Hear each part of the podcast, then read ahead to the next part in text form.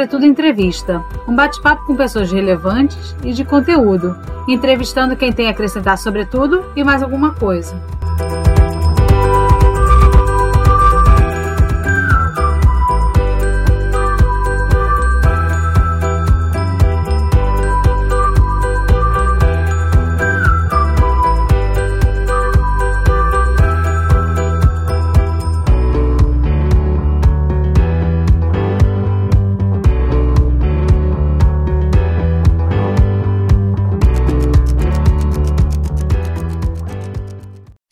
Sobretudo Entrevista, mais uma edição aqui desse especial que a gente faz sobretudo e mais alguma coisa, conversando com personalidades, com gente importante, que tem a dizer sobretudo e mais alguma coisa. Estou aqui com a Marta Caminha, com a Alexandre Vai, companheiros de sempre, o Armando Figueiredo daqui a pouco vai entrar aqui também. Temos um convidado muito especial aqui, um cara que eu sou fã mesmo, fã do sambista, do comunicador, cara que, junto com outros malucos aí, revolucionaram o rádio carioca, estão na internet agora, no YouTube. Estou falando de Alexandre Araújo aqui, grande compositor samba, fizemos um samba juntos, é, grande comunicador, cara que comanda o pop ball, que já foi rock ball um dia, foi líder de audiência de várias rádios. Dizem que eles fecharam várias rádios, mas é sacanagem isso. Eles foram líderes de várias rádios, estão no YouTube agora. Não vão conseguir fechar o YouTube, que já é um patamar a mais, outro patamar, como diria o Bruno Henrique. Cara, é um, esse, é, esse é um desafio, né? Tudo bem, tudo bem, Aloysio? Obrigado. Boa noite para você. Galera estar com você sobretudo. aqui. Ah, Aloysio, é irmão, cara. Pô, mas a gente sabe que você tá ocupado pra caramba esses tempos. Ali você criou mais um canal aí, falar do Fluminense, vai falar aqui também desse canal. Tem a Laje também. Tô me enchendo de coisa para fazer nessa quarentena aqui. É, é, obrigado pelo convite mais uma vez. Boa noite pro Xará Alexandre. Já batemos um papo aqui sobre carnaval. Um beijo pra Marta também, querida. E estamos aqui, vamos conversar aí sobre qualquer assunto, que eu não tenho medo da verdade, meu querido Luiz Vilar. Isso é muito bom, isso é muito bom. Então eu vou começar perguntando, já que não tem medo da verdade, você começou como produtor do Rock Bola, na verdade, né? O apresentador era o Escobar na época, né? É, cara, na verdade, assim, eu sempre trabalhei em, em rádio, né? Eu comecei a trabalhar em rádio com 17 anos. Eu nem morava aqui no Rio de Janeiro, morava em São Paulo, sou carioca, mas fui para São Paulo com 8 anos. E comecei a estagiar na, na Rádio Bandeirantes de São Paulo. Então, trabalhei durante quase quatro anos e meio fazendo produção, reportagem. Ali foi a minha grande escola em rádio, né? Que foi a Rádio Bandeirantes AM, São Paulo. Pô, trabalhando com um monte de gente fera ali. Eu comecei. É, o Pedro Bassan já trabalhava na, na, na, época, o Marco Antônio Sabino, Zé Paulo de Andrade, é, Cláudio Zaidan, que para mim é a maior referência que eu tenho assim no rádio. Então comecei isso em 90 e 96, já foram, foram quase 30 anos já trabalhando nessa, nesse meio maldito que a gente tanto gosta, né?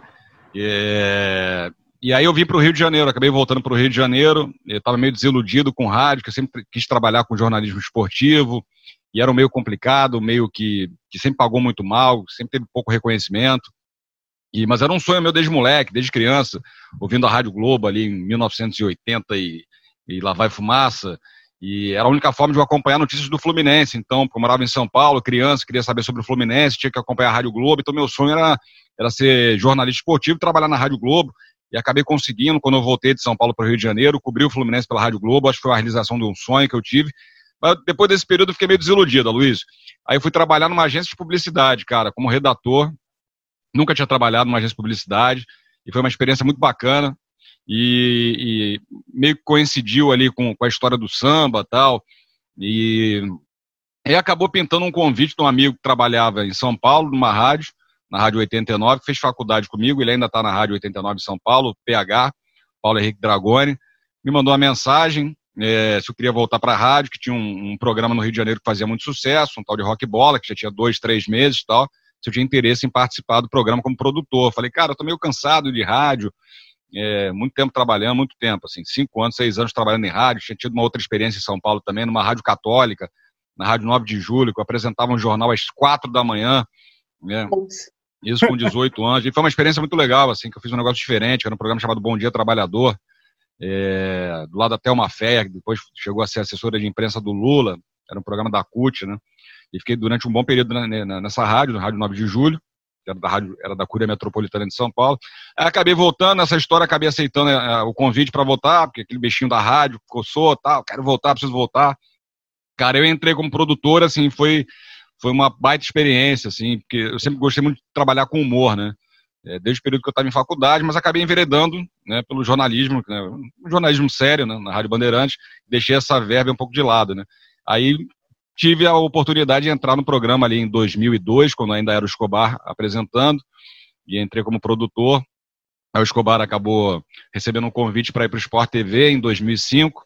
Graças a Deus ele aceitou, é, porque eu pude entrar no lugar dele e, assumir o Pop Bola é, desde 2005. Então, assim, já são quase 20 anos fazendo o programa e deu muitas alegrias para a gente nesse período, assim, e a gente sabe que a gente deixou um legadinho legal aí na história do rádio. Vocês são muito imitados hoje em dia. A gente vê alguns programas na TV a cabo hoje que nitidamente foram inspirados em vocês. É, vocês que começaram, é, tudo bem, teve Laura Menos, Celso Garcia antes, que eram meio clubistas, mas não faziam como vocês fazem. Vocês são os clubistas os irreverentes, a gente não sabe quando é que vocês estão falando sério quando vocês estão brincando. Tem um programa recente que eu ouvi de vocês aí, que estava o Custódio e o Coach, que acho mas isso aí, isso aí, foi sério. Foi sério, essa, foi sério. Essa foi de verdade, porque eles não se conheciam. Então eles se ofenderam ao vivo. É, essa é, foi de verdade. Que, que, eu sei, todo mundo que está nos vendo aqui, se não conhece, vai conhecer o Pop Bola, que é muito bom. E eles se ofendem no programa, xingam um ou outro. A coisa é, é pesada mesmo, e às vezes a gente fica em dúvida. Não, mas também não, não é um, um, pouco de teatro também, né? Você sim, sabe que televis, televisão, teatro é uma grande uma mentira. Você não pode fazer Mas um programa. Tem... É, mas não pode fazer um programa 12 por 8, né? Quando eu estava na Fox, eu aprendi muito isso, né? O diretor falava, tá muito 12 por 8, tá pressão normal. Joga isso pra cima aí, cria uma polêmica, inventa uma bagunça, né? Pra trazer audiência pro teu lado, né? É, mas tem uma coisa legal também tem uma coisa legal também que eu acho que atrai mais a empatia do público, que vocês é, são. Vocês dizem claramente qual time que vocês torcem, é, vocês sim. falam claramente qual é qual é a bandeira de vocês. Eu acho que isso atrai um pouco a empatia do público também, né? Para o é programa. É porque, eu, é porque eu acho que, assim, de verdade, Mato, acho que é uma grande uma bobagem isso aí do, do jornalista esportivo não assumir o clube de coração, assim. É, todo jornalista tem um clube de futebol. O cara é impossível o cara trabalhar com jornalismo esportivo e não gostar de futebol. Né? E a gente vê exemplos assim, é, antigos de jornalistas é, conceituados que assumiam seu time. Nelson Rodrigues, é, João Saldanha, Sandro Moreira, enfim, uma infinidade de jornalistas que assumiam seu time. Se o cara faz um trabalho, se o cara é profissional é, e declara o time, não tem problema nenhum, cara. Ali você consegue separar o lado profissional do, da, da, sua paixão, né? O problema é quando você, você acaba é, colocando as duas ao mesmo tempo, né? E pode te prejudicar. Cara, né? Eu queria te fazer uma pergunta aqui. É, em cima até do que a Luísa estava falando, né, dessa revolução que vocês fizeram, é, eu acompanhei, ainda bem adolescente, lá em 77, 78, quando chegaram as rádios Cidade Transamérica, que revolucionaram a FM, dirigindo os seus, os seus, os seus trabalhos para o público jovem foi quando saiu aquela coisa careta da forma de se dirigir ao público e começou a ter irreverência, brincadeira, sacanagem ah, e tal. E eu acho que é mais ou menos esse dia. Foi, na época até o cara o Eládio Sandoval, Fernando Mansur, é. feras do jornalismo musical monstro, da né? época. E eu acho que o trabalho que vocês fazem também, ele se assemelha muito, é, em termos assim de revolução, a esse trabalho que tanto a cidade quanto a Transamérica fizeram. A gente sabe que o rock bola de 2002 a 2011, por aí, fez Rádio Cidade, a própria Rádio Cidade, sempre inovadora nisso. A FM O Dia, Oi FM, acho que MPB FM também. Também. É. é 2013, vocês foram para a Bradesco FM, aí saíram depois, acho que negócio de, economia, de custo, não o quê, foram para o YouTube.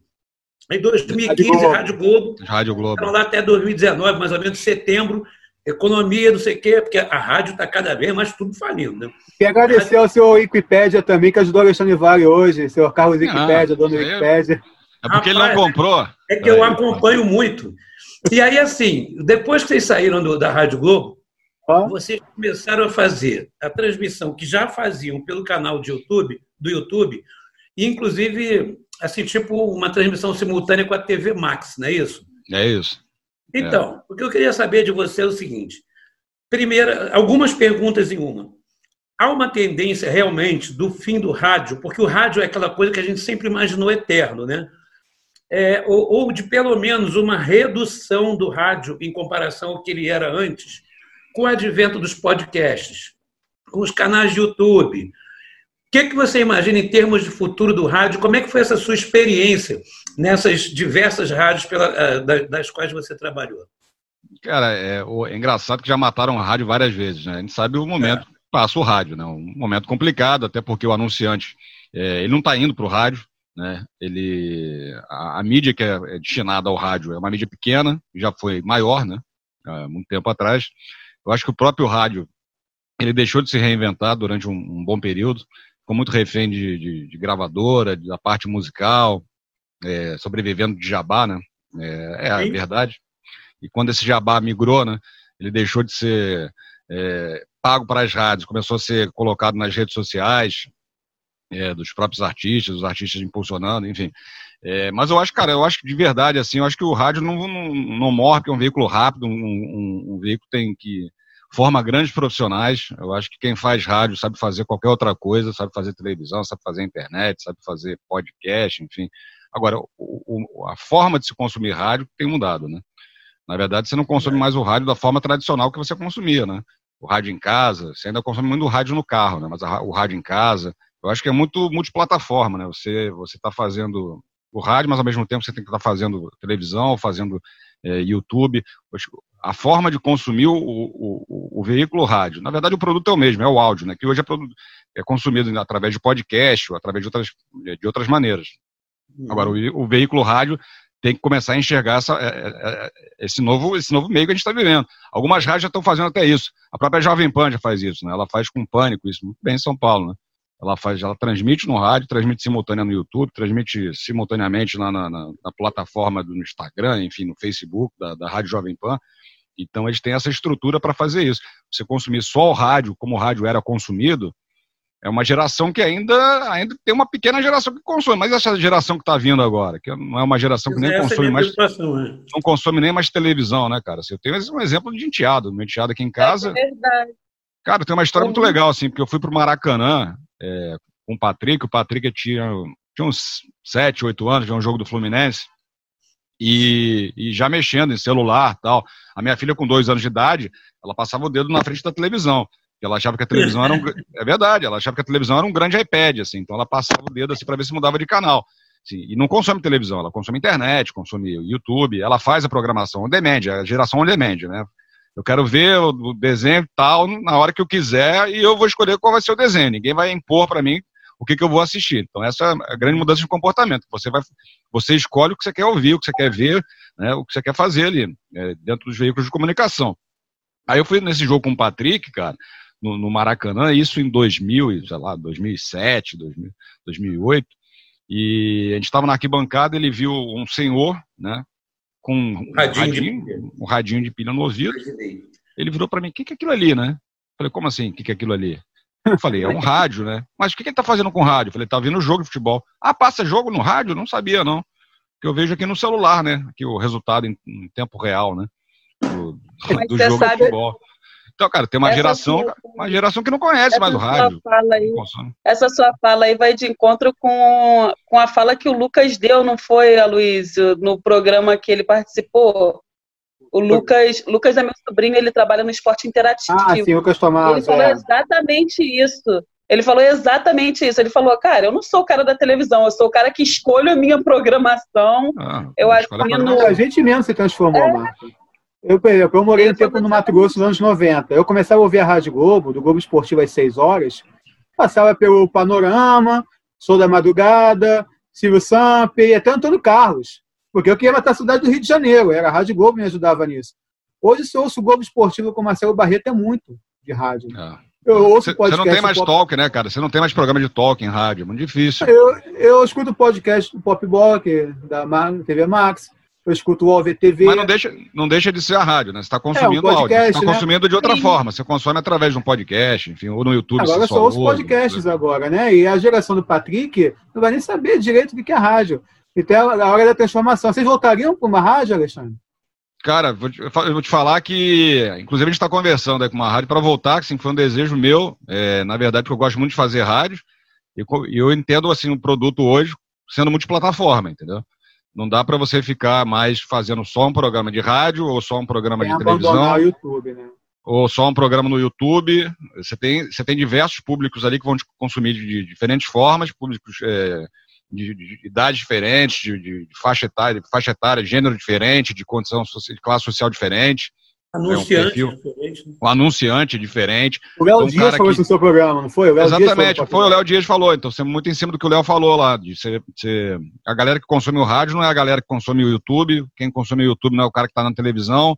E a gente viu muito isso. Assim, a galera que vai no Instagram, por exemplo, não é o mesmo pessoal que está no, no, no, Facebook.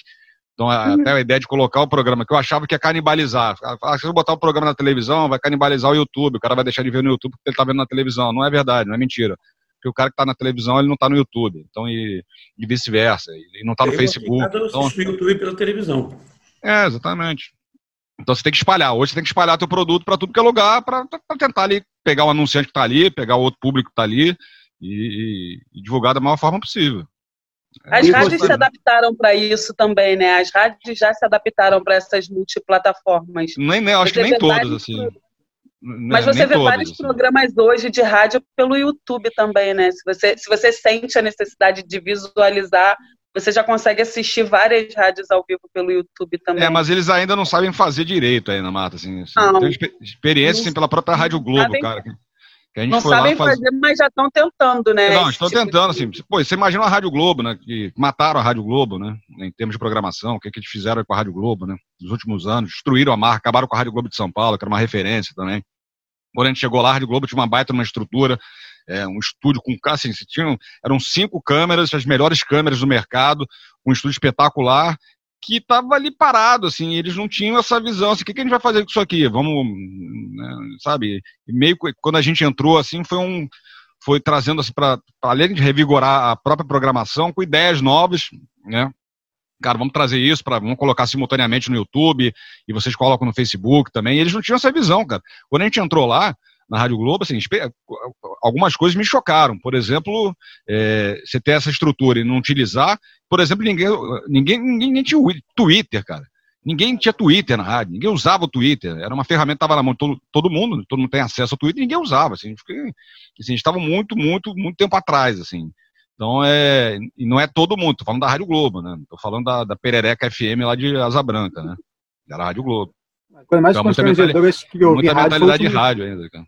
Aquele último dia da Rádio Globo, que todos os comunicadores saíram no mesmo dia, foi uma coisa mais constrangedoras que eu já ouvi na minha vida, né? Cara, e assim, vocês putos no programa, porque a. Não, a gente, a gente não já... tava, não, cara. Ah, já Tobá atrasou para entregar para vocês, não foi? Ah, sim, talvez, talvez por isso, é, talvez por é. isso. Ah, Mas eles, eles, eles, agiram bem assim, foi, foi legal, assim, foi correto da forma que eles fizeram, porque eles, eles, eles anunciaram é, pra gente internamente assim, um mês, dois meses antes, né, até pra gente correr atrás de outras coisas. E a gente, a gente teve a, possibilidade de divulgar que a gente estaria no YouTube e tal, só pediram para na última semana é, avisar que a rádio ia, passar por mudanças e tal, mas não, não, tiraram a gente do ar, assim, teve um, teve um preparo não, legal. Assim, teve um pra, preparo. É, vocês, por exemplo, passaram nessa situação do último dia da Rádio Globo, como a gente conhecia, né? Ouvi histórias de vocês na, na JB lá, que o prédio da JB já estava sem elevador, sem luz, e vocês estavam fazendo programa lá, né? Foi, é. Eu, vocês, só não vocês só não participaram do último dia da Tupi, da rede Tupi, pelo jeito, que eu vi na internet outro dia, que estavam os funcionários todos perfilados, com uma voz em off pediu para não deixar que as pessoas é, sem emprego, desesperadas, vão passar fome, vão virar bandidos. Vocês não participaram disso na história recente dos últimos anos do país, né? É, não, em, em rádio a gente já participou de várias. Já. Da Rádio Cidade, por exemplo, quando a gente saiu, a gente foi avisado na, na quinta-feira. E na sexta-feira é, a gente tinha que avisar que ia sair. Na Só Bradesco, fizeram um programa e não sabiam que ia sair, não foi? No dia. É, não, na Bradesco a gente fez o programa, é, a Bradesco foi um projeto que nasceu errado, né? Um projeto que, assim, a ideia era muito legal, é, de fazer uma rádio 24 horas por dia de esporte, só que era uma rádio que tinha uma antena em Petrópolis, né? Então, uma rádio que não pegava no Rio de Janeiro. Então, como é que você vai chegar... Ruim, pro... né? É, como é que você vai chegar... É, tinha uma promessa dessa rádio, da, da, da antena, trazer a antena para cá e tal, para melhorar a qualidade do sinal, mas como é que você vai chegar num anunciante para vender teu produto numa rádio que não pegava no Rio de Janeiro? A gente até passou por uma situação bem constrangedora, assim. A gente foi fechar um negócio lá numa, numa concessionária de carro, eu lá com o cara do comercial, aí a caminho lá da concessionária, a gente foi botar na rádio, a rádio não estava pegando, né? Para mostrar para o cliente, não, é essa rádio aqui, a rádio não pegava. A rádio não pegava em Botafogo, então assim, não pegava na, no, no, próprio bairro onde estava a emissora, assim. A gente brincava que era uma rádio que só pegava num fone. Então, é, você botava o fone, você estava ouvindo a rádio, mas ninguém estava ouvindo. Mas era um projeto legal que nasceu, foi formulado de uma forma errada, assim. Eles trouxeram muita gente legal, muita gente boa, da Atena, o próprio Garotinho foi para lá. Garotinho então, largou a Rádio Globo para ir para lá, né? O Garotinho largou a Rádio Globo para ir para lá, então ele acabou embarcando nesse projeto, que foi uma canoa furada, acabou saindo antes, trouxe a gente para lá e a gente ficou. é que o pessoal zoa muito que vocês fecham rádio, mas na verdade vocês são sobreviventes, né? Porque cada perrengue que vocês passaram, que vocês conseguiram é, ficar é. até hoje, né? O último perrengue da Rádio Globo, que vocês foram pro YouTube, aí de repente veio a pandemia, aí vocês tiveram que se reinventar de novo, fazendo uma série de entrevistas. Eu vi que no começo vocês estavam meio perdidos, fazendo cada um da sua casa o que vocês estavam fazendo. É, acho que acho que estava todo mundo perdido, cara, é, nesse período, assim. O que, é, fazia, aí, assim? Né? O que, a gente vai como fazer? Como surgiu a ideia das entrevistas? Como é que surgiu isso? Cara, nesse período é, parou o futebol, né? A gente, a gente, tem, na verdade, a gente tem a obrigação de fazer, de entregar um programa de uma hora, porque a gente tá, tem um contrato com a televisão. A gente poderia fazer, se fosse é, simplesmente o YouTube, a gente faz um programa de 10 minutos, cada um fala alguma coisa ali, vida que segue, a gente faz um negócio menor. Só que a gente tinha a obrigação de entregar um produto de uma hora para televisão. A gente fez durante uma semana, é, duas semanas, a gente viu que o negócio não estava rendendo, cara. Precisa ter alguma coisa ali para ter um atrativo, você tá, prender o cara na televisão durante uma hora. Só a gente falando nada aqui, falando sobre coronavírus e, e não, não vai render, não vai prender a atenção de ninguém. Então aí eu, eu tive a ideia de levar uns convidados, aí acionei a minha agendinha aqui e acho que a gente conseguiu levar, levar muita gente bacana, assim, foi bem plural, assim, porque a gente levou gente de tudo que é tipo, assim, gente ligada ao carnaval, gente ligada à música, ao, ao futebol, gente ligada ao humor, é, Eduardo Paz, foi uma fauna de convidados, assim, foi bem bacana e foi importante para o programa nesse período também, que deu uma repercussão bem legal. A gente ficou satisfeito, foi, foi legal, foi bacana, foi, o grande momento da sua carreira até hoje foi o Henrique Cristo, entrevistar o Henrique Cristo? Ah, cara, foi... eu já tinha tentado, eu já tinha tentado entrevistar o Henrique, o Henrique Cristo uma vez, lá na Bradesco. É, de sacanagem, porque a galera pede e tal. O Vaguinho era muito fã também, o Lopes não gosta tal. Aí eu tinha até negociado com o Henrique Cristo, só que ele cobrou. Ele cobrou, ele tem, ele tem as Henrizete lá, as, a Henrizete, são gente boa, a Sinoe e tal, até falou comigo que é assessora dele. Só que ele tem um, aquele carro, como é que é o nome daquele aquele carro que tem nos Estados Unidos? Esqueci agora o nome. É, um, home. Trailer. É tipo um trailer, é. Tem um trailer. Motorhome. Motorhome. Tem um motor, é, ele tem um motorhome que ele viaja pelo Brasil para fazer evento tal, tal.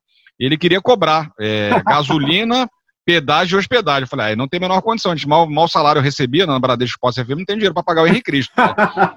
ele transforma lá o, o, é, o pão em, em pô, dinheiro, moeda. Judas era ah, mais barato. Jesus Pagar mercenário. Judas era mais barato, porra. É, pô, mercenário, Jesus mercenário. Mas a gente passou, cara, assim, você falou assim de. Ah, muita gente, vocês são resistentes. A gente é persistente e muito resistente mesmo às mudanças, cara, porque a gente passou muita dificuldade, assim. Que muita gente pensa, ah, vocês estão em rádio, vocês estão ganhando muito dinheiro, vocês ganharam muito dinheiro, vocês foram pra televisão, que é uma puta de uma ilusão, é mentira, na verdade. A gente passou momentos bem difíceis na Rádio Cidade, mesmo quando o programa estava assim, começando e fazendo muito sucesso. Dificuldade financeira mesmo da galera é, ir lá para fazer o, o, programa, porque a, a, rádio não te dava um salário, ninguém recebia de um salário, não tinha um salário na rádio. Dependia muito de patrocínio, então quem trabalha com, que é empreendedor, a Marta sabe disso, o cara que, que tem programa, que corre atrás, é, depende muito do patrocinador, né? Dificilmente você consegue acertar um bom um contrato legal, ainda mais que são cinco, seis pessoas a gente chegou a fazer o programa com sete pessoas, né? E dividiu quase nada com sete pessoas. Foi muito de apostar assim, no projeto, que a gente achava que o projeto ia dar certo. E assim, com poucos meses o negócio começou a, a dar uma baita numa repercussão. E pintaram convites na época para a gente sair. Outros saíram que achavam que, que, que, talvez fosse melhor financeiramente, era melhor financeiramente, qualquer, qualquer oferta naquele momento era melhor. Só que a gente sabia que tinha um produto legal na mão que a gente podia explorar e que daria frutos mais para frente. Então, assim, foi uma aposta que a gente fez lá no início e a gente acabou colhendo os frutos, assim, um pouco depois, indo para o Sport TV e depois para a Record, na própria UFM, que foi uma experiência muito legal. Na FM o Dia, apesar de ter ficado muito pouco tempo, é, o programa vendeu muito, deu, deu, deu, audiência, então a gente conseguiu capitalizar nesse período. Mas foi muito na base da persistência, na aposta, e assim, é, e é todo dia, assim, quem trabalha nessa, nessa área sabe é, trabalha com comunicação e está sempre sujeito a altos e baixos, né? Você depende muito do patrocinador, você depende do, da, da condição da rádio. A, rádio Se a rádio não está bem financeiramente, o cara vai lá e arrenda a rádio, que é, é muito mais fácil para o cara que tem a, tem a concessão. Na verdade, você nem pode arrendar uma rádio, né? Não pode sublocar um negócio que nem é teu, né? E, então você, você é muito refém, né? É, da rádio, se não está dando audiência, ou se o programa não está faturando, se a rádio não está faturando. Então é assim, é uma profissão assim, que oscila muito, altos e baixos assim, o tempo todo, assim, uma montanha russa. Alexandre. Então, Armando Figueiredo, que chegou agora com a gente aqui, Armando, bem-vindo. Armando está no Olá, trabalho aqui, se juntou a gente aqui. Mangueirense já passou contigo no programa de carnaval. Sim, pô, Armando estava lá no bate-papo. Vai, Marcos. Valeu, valeu. Saí do trabalho e vim direto para cá. Foi rapidinho, tá vendo? Três segundos cheguei. Vai, manda, manda. Alexandre, sem contar, sem contar com a parte financeira, porque a rádio é mesmo complicado, isso tudo que você falou aí. Qual, qual dessas experiências que você teve, que você tem, porque você está com o programa em vários lugares, que você acha que é o que, o que pega mais, o que, o que você. É, o que você sente que você tem uma interação melhor com o público? Qual dos formatos que você já fez com o programa você acha que tem uma melhor interação com o público? Cara, o rádio assim, era muito imediatista, né? Porque você tinha a resposta, era meio automática, né? Do, do, do negócio, né? Principalmente quando a gente começou ali fazer. É, quando começou a surgir mídia social, Twitter, Facebook, Orkut. Então era, assim, era um negócio. A gente, a gente até pautava, eu pautava meio o programa, eu mudava assim, o caminho do programa, dependendo do que as pessoas estavam comentando ali no Twitter. Então era uma resposta muito rápida, né? É, na televisão você não tem essa resposta. Hoje, hoje já tem, né? Você faz ao vivo, você está acompanhando ali a rede social. Mas antigamente você não tinha, você não tinha essa resposta imediata. O cara não ligava para televisão, ó, eu quero falar isso, eu quero falar aquilo. No YouTube você tem a resposta na hora também, porque tem um imediatismo né, da, da, da, interação, a participação. Mas eu acho que o período, assim, assim, eu acho que na, na rádio, assim, era, era, você tinha mais a, a capacidade de criar, assim, de improvisar é, em cima do que as pessoas estavam falando. Porque na televisão você, usa muito o recurso da imagem, você tem um negócio meio pré-produzido, então você fugir daquilo é mais complicado, né? No rádio não, você tinha liberdade total. Você dava assim, vamos fazer uma coisa completamente. Eu chegava cedo, criava uma pauta para o programa, acontecia alguma coisa com cinco minutos de programa, as pessoas comentando, e eu mudava ali o caminho da prosa. Ali. Então a história era diferente. Na televisão é mais complicado. Você o ao vivo essa... é um pré-requisito de vocês? Cara, eu gosto mais de fazer ao vivo, assim, porque você tem a participação da galera interagindo. E as pessoas que, que curtem o programa sabem e gostam e preferem que a gente faça ao vivo até porque tem essa interferência. A gente sempre deu essa liberdade para quem está para quem está ouvindo, quem está escutando, é, quem está assistindo, né? É, o cara tem o tempo todo ali tá falando, ele sabe que ele vai ser ouvido, né? Então os programas de televisão não tinham essa liberdade. O cara era um mero espectador, o cara estava ali parado ouvindo o que os caras estavam falando. A gente não, a gente sempre trouxe é, trouxe o cara muito para próximo da gente. Então, eu acho que por isso que as pessoas se identificam tanto com a gente. O cara sabe da minha vida, o cara sabe o nome da minha filha, da minha, o que, que a minha filha faz, o que, que eu gosto, o que, que eu não gosto de fazer. Então, a gente, a gente, sempre, a gente sempre, levou muito lado pessoal e, e, deixou as pessoas entrarem na nossa, na nossa vida também. Né? Então, a gente recebe, assim, desde sempre, assim, uma muita carta, muito carta. Carta a gente recebia carta, né? Mas muito e-mail, muita mensagem, de pessoas contando histórias assim, vocês foram importantes na minha vida, porque num período eu estava com depressão e assim, não são poucas, são muitas histórias que vocês não sabem o bem que vocês me fazem, né? falando ali há 20 anos ali, vocês fazem um papel de meio que terapeuta, assim, vocês ajudam a gente pra caramba. E a gente dá esse retorno pro cara que tá ouvindo é, ao mesmo tempo. E isso é legal pro, pro telespectador, o cara não fica passivo, entendeu? Vocês são meio chacrinha do rádio hoje em dia, aquela bagunça organizada, essa é impressão que vocês passam, né? qualquer momento alguém, o Lopes Maravilha, vai vender bacalhau ali. É, é muito legal essa reverência, mas que você vê que é uma coisa organizada, que tem, tem um propósito, não é uma zona, é uma reverência sem ser zona. O Alexandre Vale quer fazer uma pergunta aí, manda aí, poeta. Então, meu Agora, primeiro, Fernando Vanucci. Vanucci foi demitido assim, poeta. Vai lá. Então, meu xará. É, pô, a, gente, a gente não foi demitido por muito mais, pô. Vanucci foi demitido porque estava bebendo, né? Pô, é. Quando? Eu só estou na aguinha mesmo aqui, ó. Então, uh, meu xará, é uma pergunta que é meio óbvia, mas é inevitável, que é a volta do futebol, dos estaduais. É, a gente sabe que alguns estados não foram, não, não, não adotaram esse retorno agora, porque a gente sabe que a Covid ela está na curva ascendente. É, o Brasil talvez seja o primeiro país que começa a fazer uma flexibilização antes da curva descendente, quando ela ainda está ascendente. Bom, ela está muito alta, então dá para voltar. Ela não para de subir, então vamos voltar com o futebol. Então, eu queria saber de você qual a sua opinião sobre a volta do estadual aqui no Rio, tendo em vista que vários outros estados ainda não voltaram. Voltando e... hoje, no dia da gravação estão voltando, é, viu? Já voltou em São voltou. Paulo, Porto Alegre já voltou, Ceará já voltou. E o Campeonato Brasileiro vai começar agora. Quais as consequências e no colo de quem cairia a conta se um jogador de um desses clubes, por exemplo, do Rio de Janeiro, viesse a morrer fruto de uma Covid-19? Iriam dizer, ah, mas ele pode ter adquirido fora do estádio? Ou isso poderia ocasionar um problema seríssimo dentro do futebol? Cara, a culpa é em cima de quem, quem liberou, né? Quem liberou foi a CBF, foram os clubes que tomaram a iniciativa de, de, de voltar com o campeonato. É, tem a pressão da televisão para a volta do torneio, isso é fato, né? Assim, quando voltou o Campeonato Brasileiro, o Campeonato Carioca, assim, eu era muito contra assim a volta, a, a não ser que fosse uma volta muito bem pensada, né?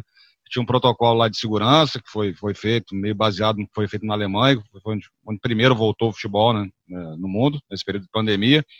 Parece que lá aparentemente o negócio funcionou mas trouxeram para o Brasil de uma forma meio atabalhoada, assim, vamos, vamos Até fazer... Porque na Alemanha, na Alemanha, a onda lá da Covid começou muito antes. Sim, sim, então, começou antes. É. E a Alemanha, né, e, e, eles sabem fazer direito, né, e aqui é, aqui é meio...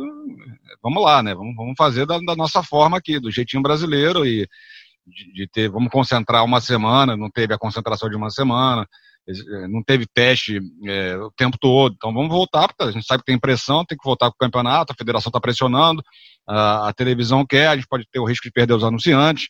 É, o governo liberou, então vamos, vamos bola, vamos rolar a bola. Assim. Eu acho que foi uma volta meio equivocada, assim, meio precipitada, principalmente por parte do Flamengo, tomou a iniciativa, tomou a frente, foi apoiado pelo Vasco, sabe-se lá por quê também.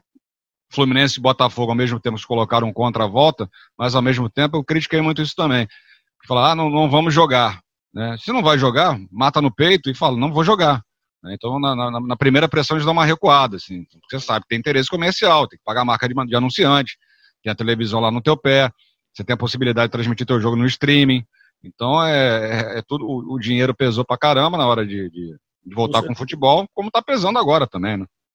No Campeonato Brasileiro, que vai começar agora. A gente nem sabe. Alguns estaduais nem voltaram é, alguns estados você não consegue nem entrar, fazer a, a locomoção de um lugar para o outro. Como é que você vai fazer isso no Campeonato Brasileiro? Você vai disputar um campeonato num, num estado, eles liberaram, ah, se você não tiver condição de jogar no seu estado, você vai jogar em outro lugar.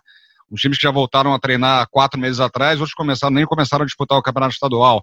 Então você, você, você entra numa disputa assim, desigual, assim, não tem igualdade. Assim, o mérito do esporte é ganhar, ganhar assim, jogando limpo e jogando em pé de igualdade com o outro. Acho que o Flamengo não fez isso, os clubes não se uniram para fazer isso. É, teve uma tentativa frustrada, acho que não, não, não, funcionou, não conversaram, e foi essa lástima aí que a gente viu aí na final do Campeonato Carioca. É, briga por direito de transmissão, é, é, presidente batendo boca com, com o presidente da FERJ. Então, uma lástima, tudo que aconteceu aí dentro do futebol e vai continuar acontecendo. Vem aí o Campeonato Brasileiro vai acontecer exatamente a mesma coisa. E o Pop bota é praticamente todas as TVs de clube do Rio de Janeiro agora, né? Você é, é muito legal é, isso, cara. Bacana é. isso, né? Você teve proposta da Flu TV também, mas não pôde aceitar, não foi? Que você me contou? Cara, na verdade, assim, é, quando surgiu essa história de, de, de, TV de clube, que já tem um, um, bom tempo que a gente já conversava sobre isso. Na verdade, esse negócio de televisão de clube, de você fazer uma transmissão mais, mais não totalmente é, parcial, foi um negócio que já surgiu muito tempo atrás e a própria televisão deixou passar. Eu lembro que a gente estava no, no Sport TV isso em 2010 e chamaram a gente para fazer um piloto. Chamaram Lopes, chamaram. Eu não lembro quem mais foi chamado na época, enfim, o Tony Platão, não sei eles queriam fazer no Premiere, o canal por assinatura do Sport TV, eles queriam fazer três canais de áudio. O canal é, imparcial, com a transmissão padrão, é, a, um clássico, por exemplo, Fluminense e Botafogo. No canal 2 de áudio teria um comentarista botafoguense, um narrador botafoguense. No canal 3, o narrador e comentarista do Fluminense. Fizeram os pilotos, é, não sei por que carga d'água não foi para frente, não entendi, porque era um negócio que é uma tendência natural, você tem a televisão dos clubes, é, o clube ser dono do seu, do seu próprio nariz, né, negociar as cotas de televisão. Não andou esse projeto, engavetaram, aí surgiu agora a TV dos clubes amassando a televisão, né? Que é, que é, que é, tudo bem, ao Brasil hoje não é todo mundo tem acesso à internet, mas daqui a pouco vai ter, todo mundo vai ter acesso à internet, eles vão engolir, vão negociar sozinho, já estão negociando, o Flamengo saiu na frente. Foi legal que chamaram Tavares para fazer. Então acho que lembraram muito da, dessa associação do, do rock bola, pop bola, a identificação com o cara, com o torcedor. E chamaram o Lopes para fazer, o Calheiro chamaram também. Me chamaram para, na verdade, me chamaram ano passado para fazer o Fla-Flu. Foi o primeiro jogo que a Flu TV fez. E, e era imagem, eles iam fazer com imagem. Nessa vez eu não pude porque estava em, São, em São Paulo. Aí me chamaram é, de novo agora para fazer o Fla-Flu. Só que eu, eu, de verdade, assim, eu não sou narrador de futebol e eu deixei bem claro para eles assim, eu quero fazer muito parte desse projeto da Flu TV, mas não narrando, que não é a minha praia. Assim. Então não, não vou me meter num negócio que eu não, não, não sou, não sei fazer, minha entrega não vai ser legal. Como eu gostaria que fosse é, por exemplo, apresentando um programa, fazer, ou criando um, um projeto lá dentro. Enfim. Aí me chamaram para fazer agora o, a FluFest no, no sábado. Bem feliz é, com o convite. Eu, eu, acho interessante isso, porque a grande mídia não se tocou ainda que a gente quer informação do nosso público, principalmente. Né? Você vê, às vezes, um, um, programa na SPN, na Fox, falam muito de determinados clubes e falam um pouco de outros. Você não vê muito falar de Botafogo, de Fluminense, por exemplo. Cara, mas, mas aí, mas aí, é, Aí, aí, aí, passa, tem a linha editorial, que eu acho que meio que fica em segundo plano, porque editorialmente você teria, teria que dar o mesmo espaço para o Fluminense, para o Flamengo, o mesmo espaço que você dá para o Santos, para o Palmeiras e para o Corinthians, que todos têm a mesma importância, apesar do Flamengo ter maior torcida, o Corinthians ter maior torcida. Mas quem é o cara que consome né, a, a, TV a cabo? Onde está esse cara que consome? Onde é que está o dinheiro? Esse dinheiro não está aqui no Rio de Janeiro. Eu te falo isso pela experiência que eu tive na Fox, apresentando lá o Fox Sports Rádio. É, eu lembro de um dia que foi aniversário do, do Zico, aniversário de 50 anos do Zico, e a gente colocou o Zico ao vivo no programa. E a gente começou o bate-papo com 5, 6 minutos, veio uma, uma, voz no meu no ponto eletrônico e falou, ó, encerra a entrevista. Aí eu olhei para quem estava fazendo o programa, nem lembro quem era, acho que era o saudoso Paulo Júlio Clemã, tal, o Eugênio estava também. Falei, ó, encerra, vamos encerrar, né? A gente não estava entendendo nada. O assunto era, editorialmente, vamos falar do aniversário do Zico, 50 anos, era o assunto do dia, era o assunto mais importante. Terminou a entrevista, entraram no meu ponto e falou, chama o conselheiro do Palmeiras. É, porra, o conselheiro do Palmeiras, ficou 40 minutos conversando com o conselheiro do Palmeiras. Porque aí ele tinha o interesse do. É, alguém conhecia o conselheiro do Palmeiras, é, o Palmeiras dava audiência para televisão, porque o Palmeiras tinha um acordo lá com, com a emissora. É, teve o um episódio lá de Ururo, né, da tragédia de Ururo lá em, no jogo do Corinthians. Aconteceu algo meio parecido com isso. A gente não podia culpar o Corinthians, responsabilizar o Corinthians pelo aquele acidente, aquele do Rojão, que atingiu aquele menino, Kevin Espada, lá na, na, na Bolívia. A gente teve que tirar, tirar o corpo fora, não bate no Corinthians, porque o Corinthians é o maior parceiro comercial da emissora. Então você passa por situações assim. Então você vê que é tem semelhante ao jabá na música, né? Ah, lógico. Aí é, o cara que quer ouvir o Zico vai para a TV. Vai para a TV ouvir o Zico. É isso que eu estava falando, né? As emissoras, acho que começou com a Band nos anos 90, que começou a deixar muito paulista a programação. E a pessoa se cansa. Aí ficam batendo para cama no Tavares agora, porque vocês falam, monte de querendo a vaga do Tavares, mas o Tavares, por exemplo, não é o que o Rubro Negro quer ouvir, o Rubro Negro quer ver. Ele se identifica com aquilo. Ele não quer o, o Mauro César, ele quer o Tavares. É, acho que a grande mídia ainda não entendeu o que está acontecendo. Você não acha isso, talvez? Cara, eu acho, mas é, é difícil mudar, por exemplo. O que, que você vai fazer na, no caso da, da, do Sport TV? Você vai fazer um programa só sobre o Flamengo? Não vai. Não, mas não essa, vai ah, essa ideia do áudio 1, é, áudio 2 sim. poderia ter sido isso feita. No, né? no caso de uma transmissão, por exemplo. Agora, no caso de um programa de debate, por exemplo. Acho que isso não é meio impossível fazer. Eu te dei exemplo agora do, do que comercialmente é mais interessante você falar. É mais, é mais interessante você falar do Corinthians, falar do, do, do Palmeiras, hoje do Flamengo, né? nem era do Flamengo. Então, por isso que o negócio tá muito inchado, o cara tá lá, cara. É aquele negócio do on demand. O que, eu quero consumir? Vou ficar três horas ouvindo um, um programa de debate para o cara falar três minutos sobre o Fluminense? Não vou. Eu vou procurar um, um, veículo que fale só do Fluminense, que me traga informações do Fluminense, ou do Vasco, do Botafogo, fale só sobre carnaval. Enfim, eu, eu vou fazer a minha programação, eu vou buscar o que eu tenho interesse em ouvir. Então, você não está mais refém da, não era como. Sempre. O modelo tradicional que a gente conhecia. Vamos ligar a televisão, a gente tem cinco opções de canal, a gente vê a Globo a televisão, vai goela abaixo, vai ter que assistir isso porque é o que tem. Na rádio é a mesma coisa, você vai ouvir porque é isso que toca, né? E você, hoje não, você tem muito mais poder de, de, de fazer a tua, tua programação, né? Amanda, antes do intervalo, manda aí uma pergunta. E a pergunta é, na verdade, são várias perguntas. Primeiramente, gostaria de dar os parabéns pelo Pop Bola, porque realmente é muito Valeu. bom.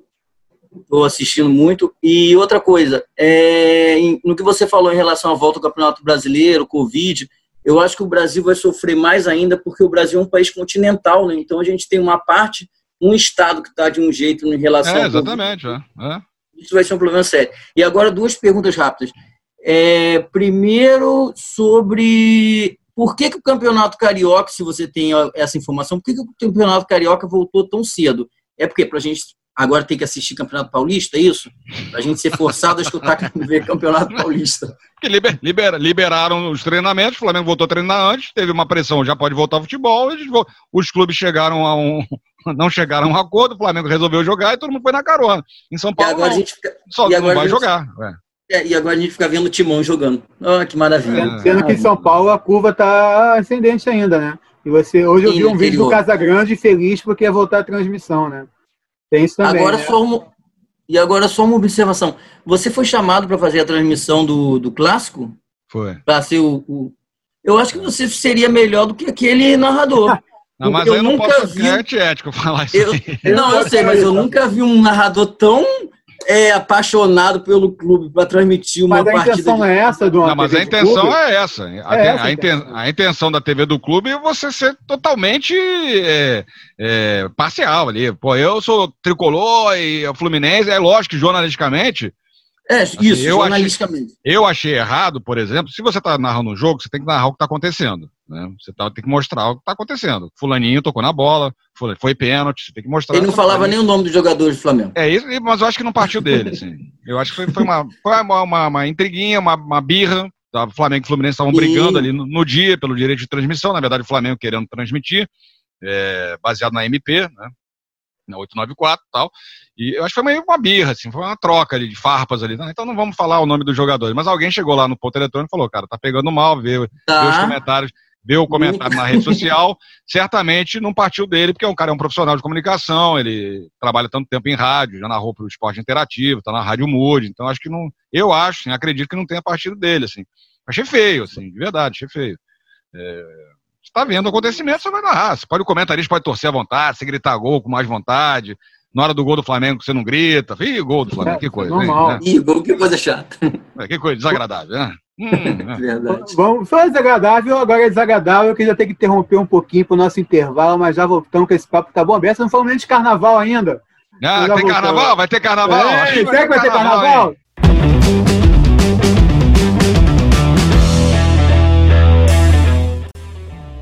O bando do mais velho criou um grande plano: roubar 2 bilhões da Casa da Moeda. Você já ouviu essa história, né? Mas não com essa turma. Home Office 7, La Casa Sem Papel. Mais um curta de comédias, SDC Produções.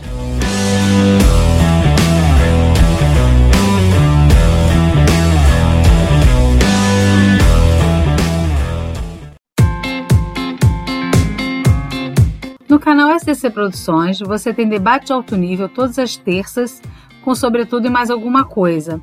Curtas de comédia todas as sextas e além de peças de teatro. SDC Produções, seu mais novo entretenimento na internet. Segundo bloco aqui, sobretudo entrevista, é, estamos aqui com o Alexandre Araújo, Tá gostando? Curta, compartilha. Pô, sensacional, sensacional. Tem que se inscrever no canal, tem que dar o like, tem que compartilhar aí. com os amigos, ativar o sininho. Sim, Popball se inscreveu que eu vi. Você pode ver aqui também, pode ver na Gazeta do Rio, que o Popball tá na Gazeta do Rio, o Sobretudo também tá. O Léo que não tá aqui, né, seu furão? O Léo foi que participar. Cadê o Léo? O Léo, deixa eu contar um negócio pra você. O Léo tem um fone muito do vagabundo, sabe? Fone. Ele participa das entrevistas, não consegue entender nada que ele tava falando. Aí eu perguntei, Léo, seu microfone tá bom para você participar? Não, tá legal. Tá, porra, é teu ídolo que vai participar, Alexandre Araújo. Não, tá legal. Eu vi que tava porcaria o microfone Porra. que não apareceu. Beijo pro Léo, tudo... faz um trabalho legal pra caramba lá na Gazeta. Muito legal. Porra, é, é jornalismo independente, jornalismo jovem.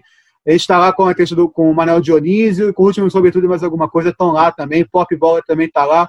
Confira a Gazeta do Rio, que é muito legal. E podem conferir aqui também, curta, compartilha, se inscreva. Tem Spotify também, Google Podcast, Apple Podcast. Aí, pô, Alexandre hoje está falando para se inscrever, tá vendo? Vamos falar aí. de folia agora, de carnaval. Alexandre, para quem não sabe, é um dos grandes campeões da São Clemente, ganhou vários sambas da São Clemente. E tá animado, Alexandre, com o Carnaval 2021 ou 2022 ou 2023, quando essa vacina deixar? Você tá animado? Tem que saber se vai ter Carnaval, né? Pois é. Né? Eu, a pergunta que eu fiz para o Alexandre Vale no último programa eu faço para você também. Como é que fica o compositor no momento desse, cara, de pegar uma sinopse sem saber se. Mesmo que se vai ganhar o samba, que a gente nunca sabe. E se ganhando o samba, se essa porcaria desse samba vai para a avenida mesmo. Como é que fica o compositor numa hora dessa? Cara, com, compositor assim, não tá. É, olha, o Alexandre deve saber, a gente já, já perguntou, a gente conversou fora do ar. Tá fazendo samba? Primeira pergunta que eu fiz para o Alexandre, tá fazendo samba? Então a gente tá louco para pegar uma sinopse e escrever qualquer coisa, independentemente se vai ter carnaval ou não. Se vai ser em 2021, se teu samba ganhar, vai para a avenida em 2021, 22, 23 que a gente quer é meter a mão na massa, né, Jará? É escrever o samba enredo. Agora, se vai ter carnaval, já é outra história. Eu acredito, assim, informações que eu tenho, que provavelmente vai ter carnaval em fevereiro, é, mesmo sem a vacina. Não é a opinião das escolas, né? Algumas já se colocaram contrárias ao, ao desfile em fevereiro, é, só vai desfilar se tiver vacina. Parece que o calendário também não comportaria um desfile em junho, né? Se eu não me engano. Teria um plano é, B. A não falou que não concorda. É. Não seria, em, não seria em junho. Então, se não tiver carnaval em fevereiro, em março, em abril, é melhor cancelar o carnaval, né? Fazemos um carnaval em 2022. Né? Um carnaval com mais calma. Eu acho que é, você tem a questão do, do, tempo, né? Será que as escolas vão ter tempo para se preparar é, para desfilar em 2000? Vamos no melhor cenário, o cenário que surge uma vacina agora.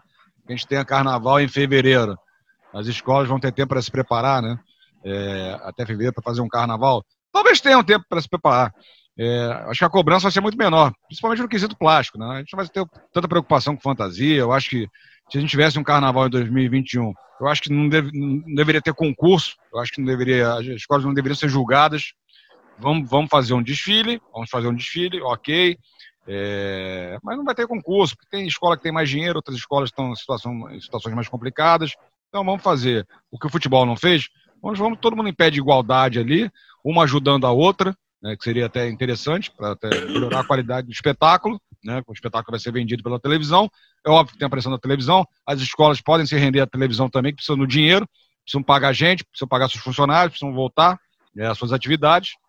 Mas eu, nessa condição, temos a vacina e não temos muito tempo para fazer um carnaval, eu, eu, sinceramente, eu não faria concurso. Vamos desfilar e não, não vai ter, não vai ter a, a avaliação jurada. Provavelmente rebaixamento não vai ter como foi em é, 2011. Quando... Vamos fazer só uma, vamos fazer só uma, uma festa, né? Que nesse momento até seria uma festa meio sem sentido, né? Você ter um, um carnaval. Gente, ainda tem um outro fator que ninguém tocou nesse assunto, que eu acho que pode fazer com que não haja carnaval, independente da vontade da Rio Tour e das escolas, que é uma coisa chamada Ministério Público. Sim, o Ministério Público ele defende os interesses, principalmente os interesses difusos e coletivos. Isso é, é, é atribuição constitucional deles. Se o Ministério Público entender que o desfile, da forma com que ele existe, pelo menos da forma com que nós conhecemos, acontecer com o público, todo mundo junto, dentro da pista e nas arquibancadas, ele pode conseguir sim uma liminar para proibir a realização desse desfile. Tá? É, é, é, possível que aconteça. Assim como a gente vai ter eleição para prefeito também em novembro. Uhum. Tudo pode mudar. A gente não sabe Tudo quem vai ganhar. É. Cada um tem uma bandeira, a gente sabe quem defende e quem é contra. Nessa eleição a gente sabe muito bem. Quem está a favor da bem volta claro, carnaval né? tá bem... é, muito claro, assim. É, é bandeira política. O carnaval virou bandeira política também. Sim, verdade. Né? Você tem a questão Eu e o Armando, a gente, a gente é da tese que o último canal não devia nem ter existido, né, Armando? Anula o último resultado, a Mangueira volta a ser campeã do carnaval, a Ilha volta pro especial, né, Armando? A gente é dessa tese aí. Tem que pagar, tem que pagar pela bobagem que fez. Tem que pagar pela bobagem que fez. Foi muito ruim, foi muito ruim mesmo. Tem que pagar mesmo. Vamos dar uma de Fluminense, não, aí não fica. Pô, me diz aí, Alexandre, cara, tu é. é carioca, tu foi para São Paulo, tu ficou anos em São Paulo, voltou pro Rio, a Marta voltou, assim como a Alexandre voltou pro Rio, a Marta voltou pro A programa. Marta voltou, Ó. a maré vai virar. É, como é que surgiu isso, é uma operação Clemente seu, cara? Como é que surgiu essa paixão aí pela São Clemente? Cara, São Clemente, cara, vamos lá. É, assim, carnaval é um negócio bem louco assim na minha vida, porque, como eu te falei no, no outro bloco, eu fui para São Paulo muito moleque, fui com oito anos de idade.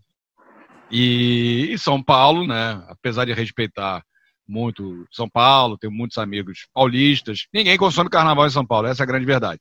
A não ser que o cara tenha muita ligação com a comunidade, não é algo que o cara fala, ah, eu, eu sou palmeirense e nenê da Vila Matilde. Não é, é mentira. o paulista não consome o carnaval. Tanto que no carnaval em São Paulo, desculpa, carnaval em São Paulo, ninguém fica em São Paulo. Hoje mudou um pouco a cultura. Os paulistas já ficavam mais, já ficam um pouco mais para ver o próprio desfile. Mas há 10, 20 anos atrás, ninguém ficava em São Paulo para ver o carnaval, todo mundo pegava a estrada e ia para a praia. Então, assim, não foi, não, não foi através dos meus amigos que surgiu essa paixão. Muito menos da minha família. Né? Eu digo assim, meu pai não tem relação nenhuma com escola de samba, zero. Inclusive ele acha chato, é, não gosta de samba enredo. É todo mundo parecido, Alexandre, é todo mundo igual. Esse samba é igual ao outro, é repetitivo. Esse Minha samba que você fez aí é igual aquele outro samba. Meu pai assim, é um cara que consome música clássica. É, é, fui crescido num ambiente que minha mãe, minha mãe ouvia jazz. É, ela Fitzgerald, ela ficava o dia inteiro ouvindo jazz. Meu pai ouvia música clássica, minha irmã ouvindo rock and roll. E, eu tenho um padrinho que, na época eu morava aqui no Rio de Janeiro, e hoje mora em São Paulo, então a gente trocou de, de, de lugar. Sempre foi apaixonado por carnaval. Né? era um fanático por carnaval. Eu lembro de quando eu era muito criança, vinha passar as férias aqui no Rio de Janeiro, e certa vez eu fui na casa da, da mãe dele, que é minha tia, e vi umas fantasias ali, largadas ali na sala tal, né? Eu falei, cara, que maneiro isso aí, essas fantasias tal. É... Pô, fiquei louco com aquilo ali, né? Falei, pô, tio, o que, que é isso aí? Ele falou, cara, essa é a fantasia que a gente vai desfilar semana que vem é, no Império Serrano. Falei, pô, Império Serrano, né? Sete anos, não sabia nem o que era Império Serrano. É, pô, que legal. E foi no Bumbum Paticumbum, né, cara? E assim, a primeira, era a fantasia que ele desfilou no, no Bumbum Paticumbum. Então, assim, a primeira lembrança que eu tenho assim, de carnaval, assim, eu com sete anos, seis, sete anos, eu cantando o Bumbum Paticumbum, sabe-se lá por quê? Porque na minha casa ninguém consumia, ninguém comprava disco de carnaval em dezembro. Não tinha esse Roberto Carlos de disco carnaval, não, não, existia isso na minha casa. Os meus amigos não consumiam carnaval. Né? Estava longe do Rio de Janeiro num ambiente, que, numa cidade que não vivia de samba, não respirava carnaval. Então, acho que eu já nasci com isso aí, cara. Essa paixão, acho que eu já meio que nasci com, assim, eu vou gostar de não sei porquê, me apaixonei por aquilo ali, desde então, desde criança, acompanhando, morando em São Paulo, e comecei a comprar disco, e comecei a decorar todos os sambas enredo, enredos aí, fazia anotação, como todo moleque lá assistindo desfile, dava nota, né, fazia aquela planilha gigantesca em cartolina, ficava lá, harmonia, 10, acompanhava a apuração, via aquele desfile de fantasia, baile fantasia do Hotel Glória, acompanhava lá o, o Clóvis Bornai, assistia os bailes de madrugada, sozinho, é, sem nenhum amigo que gostasse disso que eu gostava. Aqueles bailes era bom ver sozinho. Aquilo era animadíssimo, aquilo era muito bom. Aquilo era sensacional. A Matsubara rolava solto. era meio caído, eu não gostava é, aqueles outros que rolavam. E era um período assim de entrando na puberdade, que a gente tava via aquela mulher. Vai preto, né? É, aquilo era bom pra caramba, uma pena que acabou. Pena, muito triste que acabou. Aí, e, e, eu consumindo isso, meu pai começou a ver, pô, ele gosta mesmo desse negócio e tal. Pai, eu quero comprar uns instrumentos para eu tocar aqui em casa, para aprender a tocar. É, meu irmão detestava, e meu pai me levou na fábrica lá da GOP, lá em São Paulo, na Moca, e comprei repique, surdo, enfim, comprei um monte de coisa e todo ano era aquela expectativa para chegar o disco carnaval e decorar os sambas enredos, e, e, e, batucar e tocar tudo sozinho. Enfim, pô, passou, continuei em São Paulo, continuei gostando de carnaval, não frequentava é, escola de samba em São Paulo, fui uma, duas vezes. Lembro que o Salgueiros teve um ano que ensaiou lá em São Paulo, não me lembro se foi no 92, 91, enfim, o Salgueiro ensaiava todo final de semana em São Paulo, e eu ia muito no ensaio do Salgueiro. E não tinha ido para a avenida ainda. Fui para a avenida assim com 15 anos só, que meu padrinho me levou. Ele já sabia minha paixão pro carnaval. E ainda morando em São Paulo, fui lá assistir. E comecei todo ano a assistir, assistir, mas não tinha ligação nenhuma com a escola de samba, embora assim, gostasse muito de carnaval. Quando eu voltei para o Rio de Janeiro, meus pais moravam ali em Laranjeiras, é, ali no alto, um prédio, um prédio que é lá no alto. Eu comecei, estava escrevendo, escrevendo um texto tal. Eu escrevi para um site de carnaval chamado Love Samba, lá em São Paulo que era do Adamastor, que foi presidente da Independente, enfim. É, e comecei a ouvir uma batucada. Falei, pô, que batucada é essa, cara? De onde vem essa batucada? Eu tinha acabado de voltar, assim, do, pro, pro Rio de Janeiro. Aí eu desci, peguei, peguei o meu carro e saí atrás da batucada, assim, de verdade. Eu falei, onde é que tem isso aqui, uma escola de samba aqui, assim? Eu não conhecia, não tinha, não, eu não participava do movimento, né? Embora eu gostasse muito. E descobri era São Clemente, ensaiando ali no Morisco. O som chegava do, do ensaio do Morisco lá no, no, apartamento dos meus pais. Cara, eu fiquei louco. Eu falei, pô, olha que maneiro, cara. Tem uma escola de samba aqui do meu lado, assim. Tudo que eu queria, assim. Talvez tudo que eu quisesse, assim, com um moleque, com 15 anos, na época eu era apaixonado. Pô, se tivesse uma escola de samba do meu lado, eu ia frequentar desde os 10 anos de idade. E fui lá na São Clemente, comecei a frequentar, e ficava meio quieto, de canto, não conhecia ninguém, assistindo. E nessa época eu estava na Rádio Globo aqui no Rio de Janeiro, eu estava cobrindo o Fluminense, e quem cobriu o Fluminense pela Rádio Tupi era o Eugênio. E o Eugênio estava disputando samba, acho que isso foi em 2000 tal. Eu falei, cara, te vi lá na São Clemente, pô. Aí comecei a contar minha história com o carnaval, que eu era muito fã de carnaval, eu queria me inserir mais no meio. E meu sonho era tocar na bateria. O Eugênio, pô, vai lá no ensaio toda semana, leva lá seu tamborim e ensaia aqui com a gente. Cara, aí comecei a ensaiar. É, acho que foi uma grande alegria na minha vida, foi desfilar na bateria, isso em 2001. É, faz a festa, me abraça, põe champanhe na taça, a São Clemente Alegre. Cara, acho que foi uma grande assim, realização mesmo, assim. Eu falo assim, uma realização, assim, foi um dos negócios que mais me emocionou na minha vida, assim, foi, foi tocar na bateria da São Clemente. E aí o ano seguinte toquei de novo. Aí em 2003 acompanhando, comecei a acompanhar é, formato de disputa de samba. Nunca tinha feito um samba na vida, não, embora escreva assim, desde sempre para jornal, para revista, enfim, cria roteiro, série, enfim. Nunca fiz música.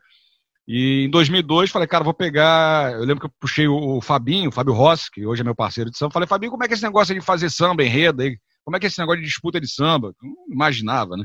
Quando eu era criança, lá em 89, comprava aquele disco. É, aliás, foi o primeiro que eu lembro de comprar cassete. Eu sonhava que tinha uma disputa de samba. A gente é criança, imagina que o negócio chegar pronto, assim, né? Porque não tinha vivência, né? E ele falou, cara, deixando você tem que pegar uma sinopse e, e você faz, escreve o samba. Eu falei, ah, ok, vou fazer isso então. Fui lá, peguei a sinopse e escrevi o samba. Isso foi em 2002. 2001 para 2002, na verdade. E fui para a final, logo no primeiro ano. Aí eu falei, opa, acho que isso aqui, eu acho que eu acertei a mão, acho que eu sei fazer esse negócio. E no ano seguinte, ganhei o samba, assim, foi uma puta emoção, assim. Acho Diego foi, Mendes, né? Com o Diego, Diego e o Rodrigo, assim, foi... Foi o um grande momento, assim, assim, como sambista, né? É, o teu grande momento no carnaval foi essa vitória de 2003? Cara, eu acho que foi, assim, que para mim esse foi um momento assim, bem importante, assim, que eu comecei a me ligar muito à escola, é, fazia parte, assim, eu era parte assim, da escola, me sentia como parte da escola. É, comecei a me apaixonar ainda muito mais pela escola. Falo que a relação de futebol e samba é muito diferente, né? Porque assim, a, a, o Fluminense, eu desde criança, meu pai era Fluminense, me levava aos jogos. Mas a escola de samba, assim, eu, é, eu acabei escolhendo e é um negócio que eu faço parte. Fluminense eu não faço parte. Eu vejo jogos, acompanho, sou apaixonado, mas escola de samba eu tô lá, assim, sou parte integrante de alguma coisa. Então, e era no momento que eu, eu, eu tava me sentindo é, fora de tudo, assim. Sabe? Você entra é, em campo junto com a escola. Você entra e faz em campo, um gol pelo assim. Fluminense na São Clemente, é, equivalente, né? E é, e é um momento assim que, que a comunidade veio que te abraçou, assim, e num momento complicado da minha vida, assim, que eu tinha acabado de voltar de São Paulo, com passando dificuldade, tive dificuldades lá de trabalho, voltei para o Rio de Janeiro, e você acaba se sentindo inserido em alguma coisa, né? E o ser humano precisa disso, né? Sentir inserido em alguma coisa, me senti inserido naquele momento ali.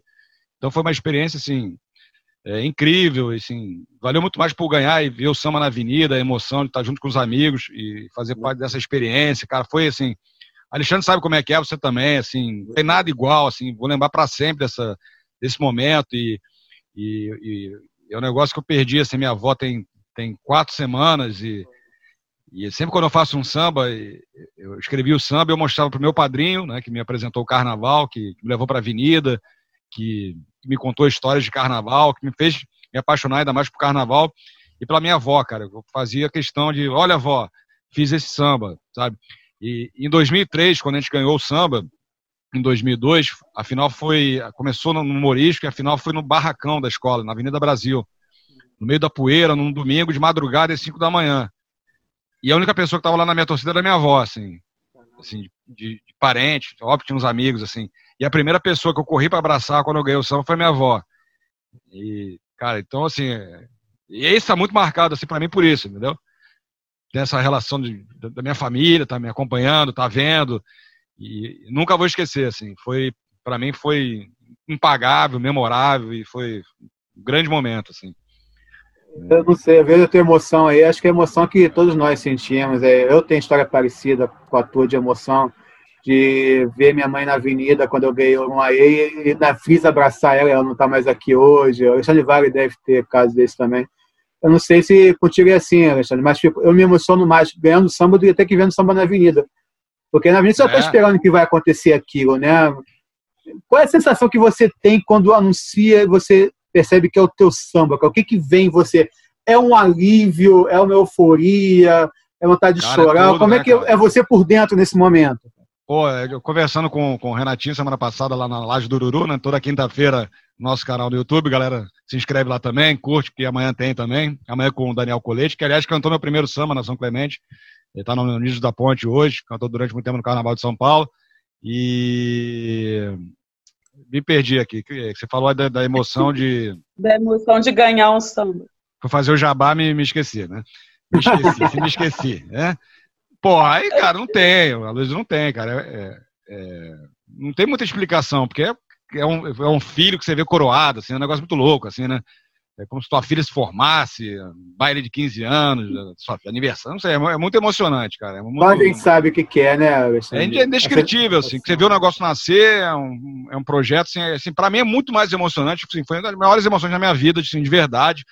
É muito mais emocionante que eu apresentar um programa, ou que eu fazer, eu fiz uma estreia na televisão, ou que eu escrevi um texto, ou que eu escrevi uma peça, ou que eu lancei um livro.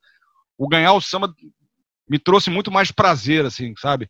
Não é minha profissão, é um negócio que eu trato como hobby, mas as maiores alegrias da minha vida, assim, com certeza estão dentro do carnaval, assim, as mais emocionantes provavelmente foram no carnaval em 2003, mesmo sendo, não importa se é grupo de acesso, se é bloco, é sempre uma, uma alegria, assim, é, diferente, né, cara? É muito emocionante. Apesar, assim, a gente sabe, a gente como compositor, a gente já tem uma pista, né? Sim. A gente vai ganhar. Eu acho que a gente vai ganhar. Mais ou menos, né, Alexandre? Por exemplo, é. o mais recente que você ganhou estava lá pelo SRZD. Porra, todo mundo notou que vocês iam ganhar o samba e você estava nervoso, me olhando, tentando uma é, resposta é, aí. É, porque ninguém fala enquanto é. bateu o martelo. O aí, hoje, é, falado até hoje, eu tava com um cagaço na hora do resultado. Depois fiquei sabendo que foi 30 a 0 o resultado. Mas você fica é. com cagaço na hora, não tem como. Eu não sei se é assim com vocês dois, mas tipo, a pior hora do mundo para mim é entre o último samba e o anúncio. Ela fica, o que, é, que eu estou fazendo aqui? O que, que eu estou fazendo aqui? Eu quero a minha mãe, eu quero ir para casa, eu não quero mais brincar disso. Mas não é assim? É, não é assim? ritual. Eu me afasto de tudo, me escondo, ninguém me acha, pego um copinho de cerveja, fico fora da quadra, só depois que eu volto. Perdendo ou ganhando, eu volto. Agora, eu, eu, uma pergunta que você fez até para o meu xará, né, a, a, qual é a sensação? Se era de alívio, se era de vontade de chorar, se era de não sei o quê. Na verdade, eu acho que é tudo junto. É um vulcão é. de emoções que você sente. E você até disse que é melhor do que o desfile. Eu diria para você que é como se o momento do anúncio do seu samba fosse um orgasmo. E a é. hora do desfile Isso. fosse o momento daquela leveza que vem depois do orgasmo. Onde você está pleno, feliz, mas você está levinho. Você já é, sabe. E tem, tem uns filha da puta, eu vou falar assim, que quer transformar o resultado em disputa de pênalti. Todo mundo abraçado, vamos lá, todo mundo abraçado. Porra, aquilo me deixa mais tenso ainda, cara. É, me deixa é quieto, não faz isso. Já passei por isso, é horrível, cara. É, é aquela formação do time no meio-campo esperando a disputa de pênalti. Cara, mas acho que a sensação, assim, mesmo a gente anunciar o resultado de uma final, eu acho que até na primeira eliminatória, a segunda, a gente fica tenso da mesma forma. Pô, você sabe que não vai cair, mas fica tenso, cara. É, exatamente. Será que vão cortar a gente? Será que o Samba vai, vai passar essa semana? E você sabe que o Samba vai, vai estar na final né? já, né? Vai que. E quando o sacana te vai deixa que, por né? último para anunciar o teu, teu samba por último. É. É, é o teu samba e o samba merda para ficar por último é, anunciado. Mas você fica nervoso da mesma forma. Você ganhou quantos sambas na suplemento? É, Mas é. essa emoção aí, ela é, ela é maior quando é para a escola que você torce, né, ah, né, cara? Sim. Quando você compõe para a escola que você torce. Porque, tipo, o Alexandre Vale, ele, ele escreve para algumas escolas. Tipo, a emoção é a mesma quando você escreve para qualquer escola ah, ou quando é. você escreve para a sua escola é melhor. Porque o Aloysio fala de um monte, mas ele fala, não, quando eu ganhei na ilha. Cara, o maior samba da minha vida foi o Boi da Ilha. Estou escrevendo no Boi da Ilha. Na União da Ilha não ficou nem perto, pô. É a nossa eu, pois coração, é, Na União do Jacarepaguá. Né? Na União do Jacarepaguá, eu ganhei nove sambas. Dentre eles, dois sambanetes, um estandarte de ouro, outras premiações e tal. Então, são coisas que são inesquecíveis. Não dá para comparar. Comparação o estandarte não me emocionou quanto, quanto lá no Boi da Ilha, cara. É, nós ganhamos em anos diferentes o estandarte. Logo depois, aliás, o Alexandre foi campeão em 2003, Carnaval 2003. Gol de Eugênio Real na final, Eugênio que chamou ele pro samba. Ele ter se arrependido naquele ano. Em que carnaval? É, mais quais você ganhou, Alexandre? É 2005, né, que era o Velha Vovozinha, que era o Mauro Quintais, o carnavalesco. É, e 2009, o Beijo Moleque da São Clemente, que era. Não, esqueci, não lembro quem era o carnavalejo, o Beijo Moleque da São Clemente. Não, era o Mauro Quintais, 2009, 2005 era o Milton Cunha. Que era o velho vovozinho era o Milton Cunha, 2009 era o Mauro Quintais, e, e mais de mil palhaços no salão. Então, assim, eu sou especialista em palhaço. Meu negócio é palhaço. Beijo moleque, mais mil palhaços no salão. Cara, mas a Marta falou, eu não sei, porque eu, eu só faço São São Clemente, assim. Eu já me aventurei assim, fazer uma vez ou outra, assim, na Vila Isabel, quando não teve disputa na, na São Clemente, mas não é a mesma coisa. Não é a mesma coisa. Deve ser a mesma é, sensação é, para um jogador. Você faz o cara apaixonado pelo. Desde moleque o cara é Fluminense, faz o gol não, jogando pelo Fluminense. O Edmundo, que você é parecidíssimo com ele, ele não é o mesmo tesão jogando em outro clube do que quando jogou no Vasco. Palmeiras a primeira também. vez que fala que eu pareço com o Edmundo. Ninguém nunca falou também isso. Nunca, também não acho que parece não, mas tudo bem. Tá, Cara, e qual, qual, é o samba da tua vida que você fez, é, ou ganhou, ou perdeu, não importa, que você ouve esse samba, mexe, é o primeiro, ou tem algum outro também? Cara, o primeiro, assim, o primeiro é muito importante, assim, porque foi o primeiro, né? Aquilo que eu não sabia nem fazer, como é que era a, a fórmula, a forma do bolo que existia, né? Então era um, era um samba que tinha três é, refrãos, refrãos, né? Era um, era um negócio gigantesco, era um samba enorme, o samba era lindo, né? E, e samba tem uma história engraçada, cara. É, você vê como é o processo de composição, assim, né? Muita gente fala assim, ah, mas você roubou, você chupou essa música de algum lugar, é meio plágio e tal. E é a melodia que tava meio, era uma música que você tem a tua formação musical, cada um tem uma formação musical diferente, muita coisa fica no teu subconsciente, né? E eu perdi esse samba é, sobre Mangaratiba, não, sobre Guapimirim, em 2002, foi o primeiro, né? E o refrão era assim: No alto o dedo de Deus, o rio deságua no mar, vislumbra estrelas no céu, nas trilhas eu vou caminhar. A gente perdeu o samba tal. Esse samba foi o primeiro, assim, tem uma importância muito importante na minha vida, né? É, eu estava uma vez na casa da minha mãe, minha mãe mora perto do Fluminense, bem perto ali das Laranjeiras, e ela me chamou, né? Cristiano, estão tocando teu samba lá no Fluminense. Eu falei, porra, tocando meu samba no Fluminense? Não tem motivo nenhum para tocar meu samba no Fluminense, nem ganhei o samba, né? Perdi o samba. Por que vai tocar meu samba perdedor na São Clemente sobre é, Guapimirim no Fluminense. Não tem sentido. não, tem, não, tem, não, tem, nenhuma conexão, né? E aí eu falei, aí eu parei e comecei a ouvir, cara, a introdução do hino do Fluminense é e é muito, é muito igual, muito parecido. É, mas, é. E não foi assim, não foi coincidentemente que eu sentei e vou fazer um samba com essa melodia. Isso é muito louco. Mas o samba, assim, o mais me marcou, além do primeiro, que esse eu trocaria por talvez por dois ou três que eu ganhei. Você pode trocar? Sim, troco. Foi de 2011 que a gente perdeu na final. Esse, esse para mim foi, acho que o mais bonito que a gente, tá, fez. Eu acompanhei essa disputa toda de 2002 porque o Roger Linhares cantava o samba do Eugênio lá. Eu lembro do é. torcedor, eu me lembro dessa parte, cara. Na época eu me lembrava disso. É, é. Eu lembro dessa parte, cara, parece com o Fluminense isso aqui, mas coisa mais normal do mundo. É, eu mas é totalmente consciente, né, cara? É todas as músicas do mundo já foram feitas, é impossível você fazer uma é, música inteira sem bater em alguma coisa assim, né? E esse 2011 então, foi, muito, foi muito louco, a gente perdeu o samba, esse que eu acho que eu trocaria por outros. E na São Clemente o Renatinho resolveu comprar, ele comprou o refrão Pagou, pagou pra gente. Comprou o refrão para ser o alusivo da, da, da escola na, no dia do desfile. Olha. Muito louco. Pelo menos né? pagaram para vocês, já fizeram isso comigo e não é, pagaram nada. Dá para recuperar, né? Um trocado, né? né, né, Jará? É, já fizeram isso comigo e não pagaram nada. Pelo menos vocês têm essa vantagem aí, cara. Quero comprar, quero, quero comprar aí o alusivo aí. O que você acha, cara, dessas pessoas, essas celebridades que estão fazendo samba hoje em dia? Você acha que é legal pro carnaval? Você acha que fica injusta a disputa? Teve até Pedro Bial um ano disputando Porra da Pedra, é, né? Foi. Na, ah, outros já entraram, né, cara? Outros já, já, entraram. Acho que todo mundo tem direito de fazer. Ah, assim. Alguns ficaram, né? Mar Santos ficou, o Adnet parece que vai ficar é. também. Então, acho acha legal. Atrás, o Jarás deve lembrar, acho que mais gente já entrou também, né? Deixa fez Samba Panhão da Ilha há um tempo. Sandra de Sá agora já entrou. Sandra de Sá, que tá fazendo em todos os lugares aí. Ah, Martinho mais... na Vila. O Marquinhos surgiu na Vila, praticamente. Do né? Nobre. É, mas aí é um sambista, né?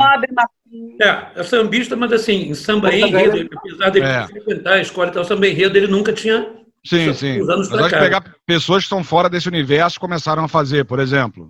Né? Martinalha também. Mas não, são pessoas que são do samba. Você imagina o Pedro Bial fazendo samba, por exemplo, né? Martinalha tem o Martins, né? É, não, é, tem o caso do Adnet. O Adnet diz, o Adnet diz que sim, sempre sonhou, talvez por, por falta de tempo, sempre sonhou em fazer um samba porque ele fazia muita paródia, sempre fez isso. Ele e ele é oportunidade... morador de Botafogo, né? É, ele mora aqui, no Maitá. Morava, né? Ele tá morando na Barra agora. É, ele viu a oportunidade, pintou o convite. Óbvio, né, que, porra, o próprio Renatinho já falou isso, já, a gente já conversou sobre isso, ele falou lá no programa. É óbvio que eu me aproveitei do, do Adnet, que é uma máquina, para usar o cara como, como mídia, vou botar São Clemente na mídia. É óbvio que ele usou. Assim como ele falou para mim, Alexandre, eu já te usei também para fazer isso, já usei o Eugênio. O que, que eu tenho aqui de, de, de, valor aqui na escola, além da comunidade? São as pessoas que estão ali nos, nos meios de comunicação que podem divulgar São Clemente. Então, tá assim, certo. Nunca, nunca vi problema nenhum dele, dele usar, me usar, usar o programa, enfim, usar o Adneu e o Adneu também divulgar a escola, e eu divulgar a escola, o Eugênio divulgar a escola. É o ativo que você tem é esse, não é? Então vamos aproveitar esse ativo que você tem dentro da sua comunidade, né? Mas tem uma troca também, né, Alexandre? Tipo, uma você troca, divulgava né, teus sambas no pop bola, você tem essa chance de divulgar, você divulga, né? É uma troca. Sim, lógico, lógico. Você divulgou na Censurana quando foi campeão do carnaval, você colocou o samba lá, porque você era meu é, amigo e colocou lá. Nem todo mundo tem essa oportunidade. É uma troca. É lógico que gente, pô, torceu o olho, tá? Pô, o cara nunca teve lá, mas assim como provavelmente torceram o olho pra mim também, quando eu entrei lá. Nas... Pô, quem é esse moleque que tá chegando aqui pra fazer no samba aqui? Pô, quem é esse cara? Será que isso não poderia virar uma prática constante e, e isso se disseminar de uma forma que possa matar os demais compositores nas outras escolas? Cara, mas se o cara for bom, né, se o cara for, se o cara tiver talento, tiver competência e não, for lá apenas para usar o nome, eu acho que não é o caso do Adnet, eu acho, acho que ele, ele já, já provou, assim, é um cara talentoso. Eu tive a Marta no programa dele com o Rica Perrone e ficou falando da São Clemente o tempo todo lá, isso foi em é. 2013. Né? Pois é. A minha, única, a minha única preocupação é disso acontecer com pessoas que não são boas em termos de Sim. talento mas Pode. que trazem mídia. Mas, e... o Erasmo Carlos perdeu o samba na Beija-Flor, porque o samba era ruim. Não, não sei se tem muito por esse samba. lado, não. Não, porque, não tipo assim, as pessoas, vão se, as pessoas vão se acostumando também com a pessoa frequentando ali. Eu acho que o impacto maior deve ser no primeiro ano, no segundo, ter aquela pessoa Sim, diferente. É, vai se acostumando. O Elimar já perdeu na Imperatriz. O Adnei, em algum momento, vai perdendo São Clemente. A gente vai ver se realmente ele vai continuar é, ou não na escola. Lógico. Tudo nobre perdia tá samba. Não, isso aí é normal. Mas esse do Erasmo, eu estava na disputa na Beija-Flor. Aquilo não era samba, aquilo era quase um Paulinho Direito, com todo respeito ao nosso, nosso parceiro compositor. Aliás, dizem que eu tinha um parceiro por fora que era muito famoso esse samba do Erasmo, né? Um grande amigo dele estava por fora desse samba, né? É. Tem, ah, é, cara, né? você fica assim incomodado quando você vê assim, nego tá, tá querendo usar a escola para se promover. É. E a gente já viu. Porra, tá. já vi ex-BBB disputando samba, já vi gente que, pô, não tem mínimo condição e talento para estar tá lá, mas sabe que tá lá para porque aparecer. Isso existe, isso é, isso é ruim, né? Isso acaba é, chamando tá mais atenção para o cara ali do que propriamente para o compositor, o cara que está lá 30 anos na escola e o cara que sabe fazer, né? Não, nem vejo assim o caso do Adnê. Assim.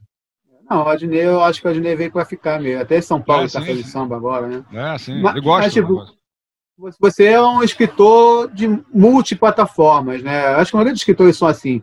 Você escreve para teatro, você escreve para vários lugares. E como é que foi a sua experiência no teatro? Desde a época do pop box, vocês faziam teatro, eram grandes atores, vários locais. Sua experiência como dramaturgo recente, como é que está sendo para você essa experiência também? Cara, minha experiência, assim, eu gosto muito de escrever. Então, assim, durante muito tempo eu, eu, eu me dediquei a escrever. Falei que trabalhei como redator publicitário, mas assim, minha grande paixão sempre foi o rádio, sempre foi a televisão também. Mas nunca deixei a escrita de lado, é um negócio que eu gosto muito.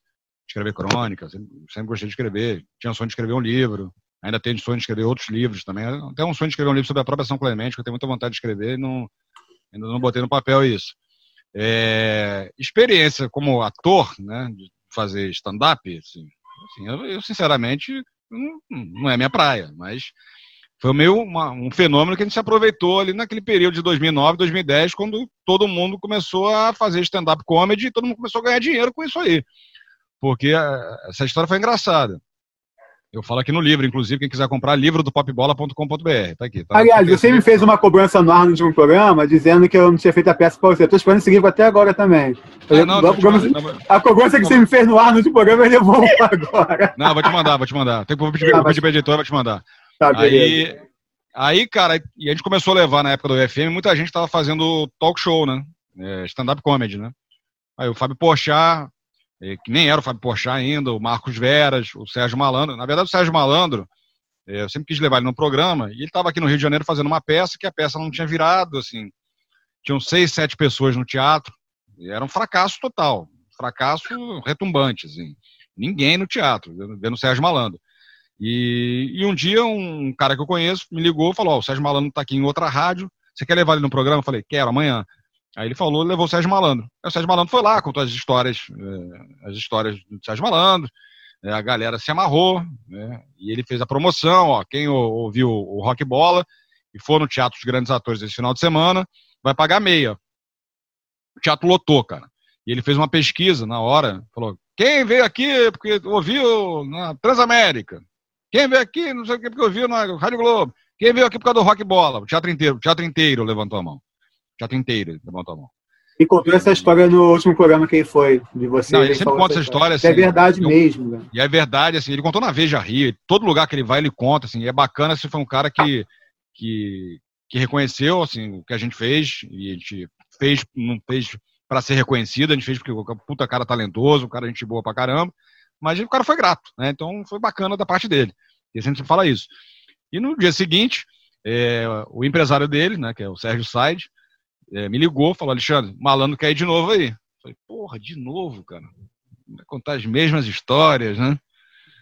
Pô, mas será que a galera vai gostar, né? Ele falou, cara, o malandro ficou louco. O teatro não tinha ninguém. Tava quatro meses aqui no Rio de Janeiro, não tinha ninguém no teatro. Deslotaram o teatro do cara. Ele quer ir de novo. Falou, tá bom, vai de novo. Aí foi de novo. Lotou de novo o teatro. Terceira semana me ligou de novo. Malandro quer voltar de novo. Falei, porra, aí não dá, né? De novo, porra. Ele falou, porra, Araújo, vamos conversar aí. Dá uma semana de respiro, depois ele volta. Aí ele voltou. é, pô, não dá. Duas semanas seguidas o Sérgio Malandro, ah, yeah, tá, não, não, dá, não dá, não dá. E ele é assim mesmo, o tempo todo. E aí na terceira semana ele foi e contou as histórias e tal, aí terminou o programa, eu já contei, terminou o programa, o, o Sérgio Salles me chamou, Alexandre, vem aqui no banheiro, eu falei, porra, sai no banheiro é sacanagem, não, vem aqui no banheiro, vem aqui no banheiro, vem aqui que tem um presentinho do malandro. Porra, o cara tirou cara, um negócio assim. Juro por Deus, tirou isso aqui. Toma aqui. Presentinho do malandro pra vocês aí. Bota no bolso. Não, isso que isso, cara. Tá divulgando o trabalho dos caras. Porra nenhuma, mas queria o dinheiro, lógico. É, que isso, estamos divulgando aqui. Não, os caras, vocês lotaram, vocês fizeram a, carreira do cara acontecer aqui no Rio de Janeiro. Eu falei, porra, que maneiro, cara. Então aí nessa onda aí do Sérgio Malandro, aí o Fábio Pochá foi a mesma coisa, o Pochá começando. E, e, foi lá o Marcos Veras, a mesma coisa, presentinho do Veras, presentinho do Pochá e tal. Aí o Sérgio Sade falou, cara, por que, que vocês, vocês são bem idiotas, né? Vocês estão lotando o teatro de todo mundo. Por que vocês não vão fazer vocês? E vocês lotam de vocês, vocês ganham dinheiro. Preciso trazer toda semana presentinho para vocês, né? É... Vai, vá e façam de vocês. Cara, a gente não tinha a menor assim, noção de fazer, assim, porque a gente sempre fala assim, a gente faz um programa irreverente. A gente escreve coisas engraçadas e tal. Só que ninguém é humorista, assim. O mais próximo do humorista, eu acho que poderia fazer, inclusive, sozinho, eu já falei mil vezes para ele, é o Lopes. E o Lopes faz uma peça sozinho, ele carrega o espetáculo sozinho, é verdade. É, vamos fazer. Eu e Vaguinho sentamos lá, escrevemos umas piadas e vamos estrear, vamos vender ingresso, né? vamos fazer. E fizemos lá no Niterói, aí lotou. Né? A primeira vez eu assisti, assim, dez anos depois, horrível, horroroso. É, o negócio tem quatro horas de duração, não acaba nunca. e, aí, e a gente foi assim, moldando, pô, viu, isso aqui funciona, vamos tirar o futebol que a gente, a primeira vez, a gente botou um espetáculo muito voltado ao futebol. E a gente viu, sentou, olhou, só tinha homem. Eram os caras com camisa de time, esperando a gente sacanear o Flamengo, o Fluminense e tal. Isso na, na, na sexta-feira. Aí no sábado, tava vazio o teatro. gente, porra, por que, que tá vazio? Porque quem vai no teatro é a mulher. A mulher gosta de teatro, e a mulher leva o cara pro teatro, né? E o cara não ia levar a mulher pro teatro para ver os caras que falavam merda na rádio. Falam de Fluminense, Flamengo e Botafogo. Aí a gente sentou e falou, cara, vamos fazer um, um negócio que a gente trate de causas assim, de casamento, temas cotidianos, e vamos levar isso pro teatro para trazer mulher também. Pra mulher, o cara convenceu a mulher, não, vamos lá, os caras são engraçados, a gente fala um negócio de casamento, falar de traição. Então a gente, começou, a gente montou um outro show, a gente foi fazer na Barra, no teatro que o Sérgio Malandro fazia, ele saiu pra gente entrar, e foi muito legal, assim, porque lotou o teatro, foi uma experiência super bacana, assim. Depois a gente tentou refazer algumas vezes, mas não, não, não teve, assim, o mesmo êxito, até que passou a fase do stand-up, eu acho que ficou quem realmente era bom, assim. Então, assim, o cara que sabe fazer aquilo. A gente Mas foi meio oportunista. Ficou, é. Já também ficou vazio, porque você falou que as mulheres não iam lá com o cara para vir falar de Flamengo, Fluminense e Botafogo. Se falasse do Vasco, né, não, Amando? É. Já ia o... Mas aí veio a experiência com a Volta Nova, né, Alexandre? Ano passado você. Aí é. Aí o, assim, já tinha escrito roteiro para televisão, com o Vaguinho tal. O Vaguinho hoje está lá no, no, no, Zorra Total, ele estava no Tá No Ar tal. E a gente foi fazer um evento, esse mesmo talk show lá na pousada, na Empenedo. Não vou falar o nome que não bota um centavo aqui. É... Aí o Vaguinho me puxou assim e falou: Alexandre, estou escrevendo uma peça de teatro. Você quer fazer junto? Quer escrever comigo? A história é assim, é a seguinte, é assim, vamos fazer. Eu falei, cara, vamos, nunca fiz, vamos embora, vamos fazer. Só que a gente, a gente acabou de escrever e tava, e tava engraçado. A gente escreveu, tava engraçado. Só que a gente não tem técnica de escrever para teatro. A gente sabia escrever para televisão, para rádio, enfim. E a gente pegou, o Vaguinho mostrou para o Márcio Smelling, aí o Márcio leu e falou, cara, tá engraçado, só que parece uma grande esquete, né, de, de, de, humor. Eles fizeram uma esquete de uma hora. Não tem, não tem trama, vocês, vocês não têm a técnica de escrever. Eu falei, porra, preciso de ajuda de alguém. Aí peguei esse, o mesmo texto, dei para o Moacir Góes, né, que é diretor de teatro, sentou com a gente, ele era chefe da minha mulher, e falou, faz isso, faz aquilo, muda isso, cria essa situação tal para dar um caminho para a gente tentar fazer. E aí a gente conseguiu depois. Ah, a Luiz sabe mais que eu, que já fez 350 peças de teatro, dificuldade de fazer uma peça de teatro, né? Para produzir uma peça de teatro, para alguém queira comprar a ideia. Então a gente acabou, é, depois de persistir muito, até a peça caiu na mão do Sérgio Malandro, o Sérgio Malandro quis fazer, mas, não, vou fazer um improviso em cima. Pô, pô, aí não precisa do texto, né? Vai improvisar sozinho, né? Aí caiu na mão do Joey, da, da Luciana, elas, eles adoraram e resolveram bancar mesmo a produção. A gente não correu atrás de nada. E é difícil arrumar patrocinador, arrumar pauta. tivemos uma experiência bacana, foi legal. Foi legal você ver a tua peça ali no, teatro. Tanto ah, estamos escrevendo outra agora. Eu e a Luiz Vilar estamos escrevendo pois outra. Pois é, pois é. Estamos e a Marta vai, vai, produzir, vai captar. Marta, pois é, a Marta vai captar pra gente. A Marta é boa nisso. É, e a Luísa né? A Luísa está escrevendo a peça, escreveu a peça do mestre Dionísio também, Alexandre. Também. É, o cara não é, para, só que a né? pandemia é tá de sacanagem. É um fenômeno. A pandemia tá de sacanagem. Eu ia falar. A Luísa escreveu a peça do mestre Dionísio também, Alexandre. Mas aí a gente está com pequeno problema na saúde pública e, é, e o mundo parou. gente. É. Tem a peça com Alexandre e tem a peça. É. Tem muita gente fazendo pelo Zoom, né? Tem gente fazendo peça de teatro pelo Zoom, né? Eu, eu e você pensa em escrever Série, agora a moda é série, né? Você teve alguma ideia não, de série? Não, não, não. Tem, não, é a tua praia? Não, não. Minha mulher até fez um, terminou um curso agora de série para televisão. Tenho vontade de fazer documentário, já escrevi um documentário. Aliás, sobre, voltado a carnaval. Que era, é, era ali o, um recorte ali do, do, do período do, da disputa de samba, né? Pô, legal, hein? De, de, acompanhar o compositor ali até o dia do desfile, né? da, da preparação do samba até o dia do desfile. Você tá na gaveta aí. É uma vontade que eu tenho de fazer, um documentário, algo que eu não fiz ainda. Uma vez. Voltado ao carnaval. O Fantástico já fez isso uma eles vez. Fizer, é, eles fizeram, lembro disso. Portela, tem um samba que o Cadu venceu na Manguesca em 2004, que também tem um documentário, é. né, Armando? Você que é mangueirense aí, acho que existe um documentário. É, 2004 não, não peguei Foi. muito essa época lá na Mangueira, não. Porque, e eu queria é falar exatamente... É, a história do Alexandre é muito interessante na época de carnaval, porque ele falou uma coisa muito legal e o carnaval tem essa coisa acolhedora, né? De trazer gente, principalmente pessoas que não, não têm conhecimento nenhum, não tem a família ligada a carnaval. E o é. carnaval acolhe muito bem isso, entendeu? Você falou agora de 2004, 2004 também eu não estava totalmente inserido em escola de samba, entendeu? Até porque minha família também não, não tinha ligação nenhuma. Mas esse, esse dado que ele deu de, de escola de samba realmente é muito interessante mesmo essa é, coisa cara, acolhedora. Que te, é, te acolhe, te insere e não tem. Sim, exatamente. E, e não tem preconceitos. Você está ali ao mesmo maneiro. tempo, você está falando com um cara que não te interessa quem é o cara, né? Tá todo mundo em torno de uma paixão ali que é a escola de samba. É um ambiente que tem todo tipo de gente e, e ninguém não tem comparação e ninguém tá, tá disputando. Você trata todo mundo da mesma forma. Todo mundo da mesma forma. Isso é muito legal mesmo. Né? Baita interessante. Sua, sua parte é muito legal.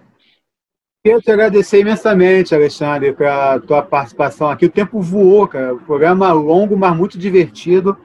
É, muitas histórias bacanas que você contou com a gente aqui. Quero agradecer imensamente por você ter participado com a gente. Nós estamos agora parceiros na Gazeta do Rio. Você pode ver o é Pop verdade. Bola e, sobretudo, e mais alguma coisa lá na Gazeta do Rio do El, que não apareceu. Depois vai tomar bronca. Tem minha coluna lá também. Tô com uma coluna lá também. eu, eu li a tua coluna que você fez sobre o clubismo lá, do jornalista. Muito interessante. Tá legal. se você, Marta Caminha, Armando Figueiredo, Alexandre Vale, querem falar alguma coisa para o nosso convidado aqui, fiquem à vontade. Não, muito bom, muito bom participar, Não, só, bom escutar. Deixa eu aproveitar para fazer jabás, então, Luiz. Faça, agradecendo o convite, que você é irmão, você precisa ficar é, jogando confete. Você é parceiro, tu precisar, tu chama e a gente faz. né? É, autor, parceiro agora de peça de teatro. Agradecer o Xará Alexandre, sou fã do Alexandre, baita no compositor, cara super gente boa, Martinha também, Armando, já participei com o Armando do programa aqui sobre samba. Obrigado pelo convite. Convidar todo mundo, tem que se inscrever aqui no canal. Primeiro se é. inscreve é. aqui no canal. Né? Não Vou fazer a última só. pergunta para você. Vocês fazem sempre é. essa pergunta para quem tem está estourado na internet, vocês fazem. Como é que faz para crescer canal? sempre fazem essa pergunta para os outros. Cara, receita também, porque é difícil pra caramba, hein? Pô, mas Pô. se chegar no nível do pop ball, para mim já tá legal pra caramba. Não, cara. Pô, mas é uma batalha. Assim, às vezes a gente tem muita preocupação com o número. Assim. Ah, o cara tem 3 milhões de inscritos no canal, que aquele número a gente sabe que não é verdadeiro. Assim. Eu acho que é. conta muito assim, a repercussão que dá. Que vende, né? É, é. Empresa é. que vende seguidores no Instagram, sim, sim, Facebook também, e também views no, no, no, YouTube. Eu acho que o mais importante é o conteúdo que você está fazendo, que você está oferecendo, é, o engajamento que você tem, se as pessoas estão participando, estão gostando, estão comentando, é isso que vale, acho que muito mais do que qualquer número. Eu tenho 5 milhões de curtidas, a gente vive num universo que todo mundo dá valor para o like, não está se preocupando é. com o que, que você tem dentro ali, né? É, Completa o jabá, então, cara. 40 mil inscritos, qual a promessa que vocês fizeram lá dos 40 mil inscritos? Não, aí o Tavares vai ter que pintar o, o, o telhado branco lá de, de, passar um nuguete preto ali, para ficar mais, mais, jovial na Flá TV, né? Para ficar mais jovial na Flá TV. Afinal, lá ele tá falando para, sei lá, 8 milhões de pessoas, não dá aquele aspecto dele carcomido pelo tempo. Então, temos, temos que escrever é... lá no canal para poder ver essa cena dantesca aí. É, tem que escrever. O livro, como é que consegue... primeiro.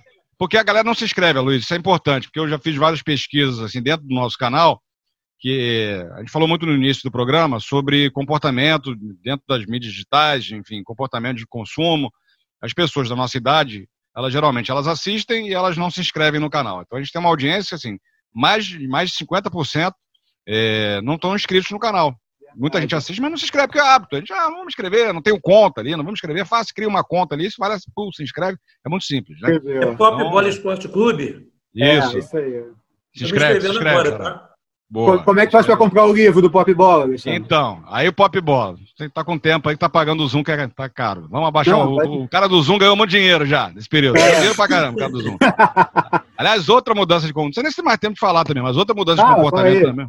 Não, eu digo assim, pelo próprio programa que a gente estava ensaiando voltar para o estúdio. Né? Eu acho que muita gente vai fazer isso também. Não tem mais necessidade de você voltar para o estúdio. Nenhuma, nenhuma. Nenhuma necessidade. Você, vai, você é, óbvio, óbvio, você vai cortar custo, deslocamento, você consegue entregar o mesmo produto, você consegue trazer convidado, porque para o estúdio é muito mais difícil levar um convidado. Você fala com gente do mundo inteiro, é mais barato, é funcional. Então, são, é uma revolução que a gente está passando também nesse período de pandemia, né? de como fazer é, televisão, como fazer YouTube. É, é a gente está vivenciando isso e a gente está experimentando essas, essas, essas maneiras novas de fazer. Dito isto, é... esqueci que eu ia falar, ah, o Jabá. Então se inscreva aqui no Sobretudo, Pop Bola. Tem o canal do Pop Bola, segunda a sexta, meio-dia, uma da tarde, na TV Max. E aí é só ligar, para você se inscrever. No YouTube você se inscreve. Você pode ouvir também Spotify, Podbean, Deezer, iTunes, todos aqueles aplicativos que a galera conhece, baixa o formato de podcast, gazetadorio.com.br. É, quinta-feira tem a Laje do Ururu, toda quinta-feira, 8 da noite, amanhã com o Daniel Colete, com o, o Matheus, do SRZD, o, os doentes, doentes da Sapucaí, o pessoal lá de São Paulo, tem um projeto muito legal de carnaval, você tra trazer esse pessoal aqui para o canal, que é bem bacana um projeto que eles fazem de, de valorização do samba enredo. Estão com um projeto bem legal com o Neguinho da Beija-Flor, regravando o samba dos anos 60, 70, 80. Você passa alguns nomes da tua agenda aí que a gente vê isso aí. Muito legal, cara. É um projeto bem legal que eles estão fazendo. E, e agora criei também um, um canalzinho para o Fluminense para desabafar lá e falar sobre. sem, sem, sem, sem censura. Sem censura. E é isso. Gente, obrigado aí pelo convite. A Luiz, e o livro? Ah, é o livro, é o livro, é. É o livro aqui do Pop Bola, quem, quem gosta, é o livro do popbola.com.br. Pode baixar também no amazon.com, shoptime.com, americanas.com, submarino.com. Tem Onde a Coruja Dorme, que é o livro infantil que eu escrevi com a Aline também, minha mulher. Você encontra também nessas plataformas, Livraria Cultura, Cultura faliu, né? É, Saraiva, não sei se faliu também. Joga lá que você acha esse livro também. E obrigado mais uma vez pelo convite. Você é um querido parceiro, Xará também, Armando, Martinho, um beijo para vocês. Todo mundo se inscreva no canal, sobretudo, e vamos é, crescer ainda mais. Obrigado. Agora é a parte do meu jabá agora também, sobretudo e mais alguma coisa. Se inscreva. Ó, o Alexandre Gaúcho falou, pô, para dar bobeira.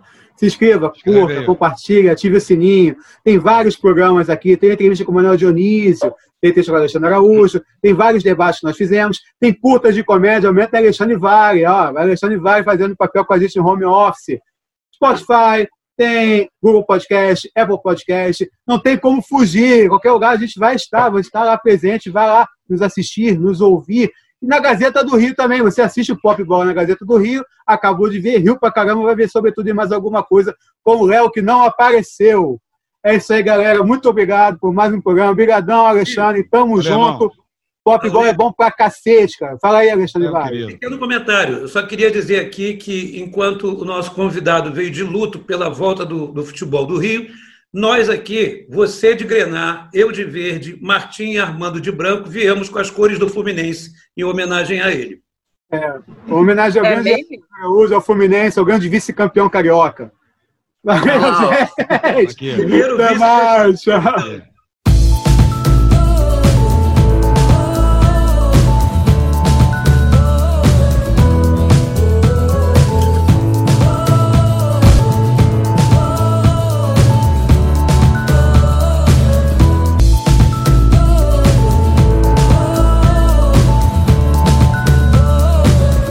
Sobretudo e mais alguma coisa. Apresentação a Luiz Vilar, produção Marta Caminha, edição e direção geral Luto Tunge. Realização SDC Produções.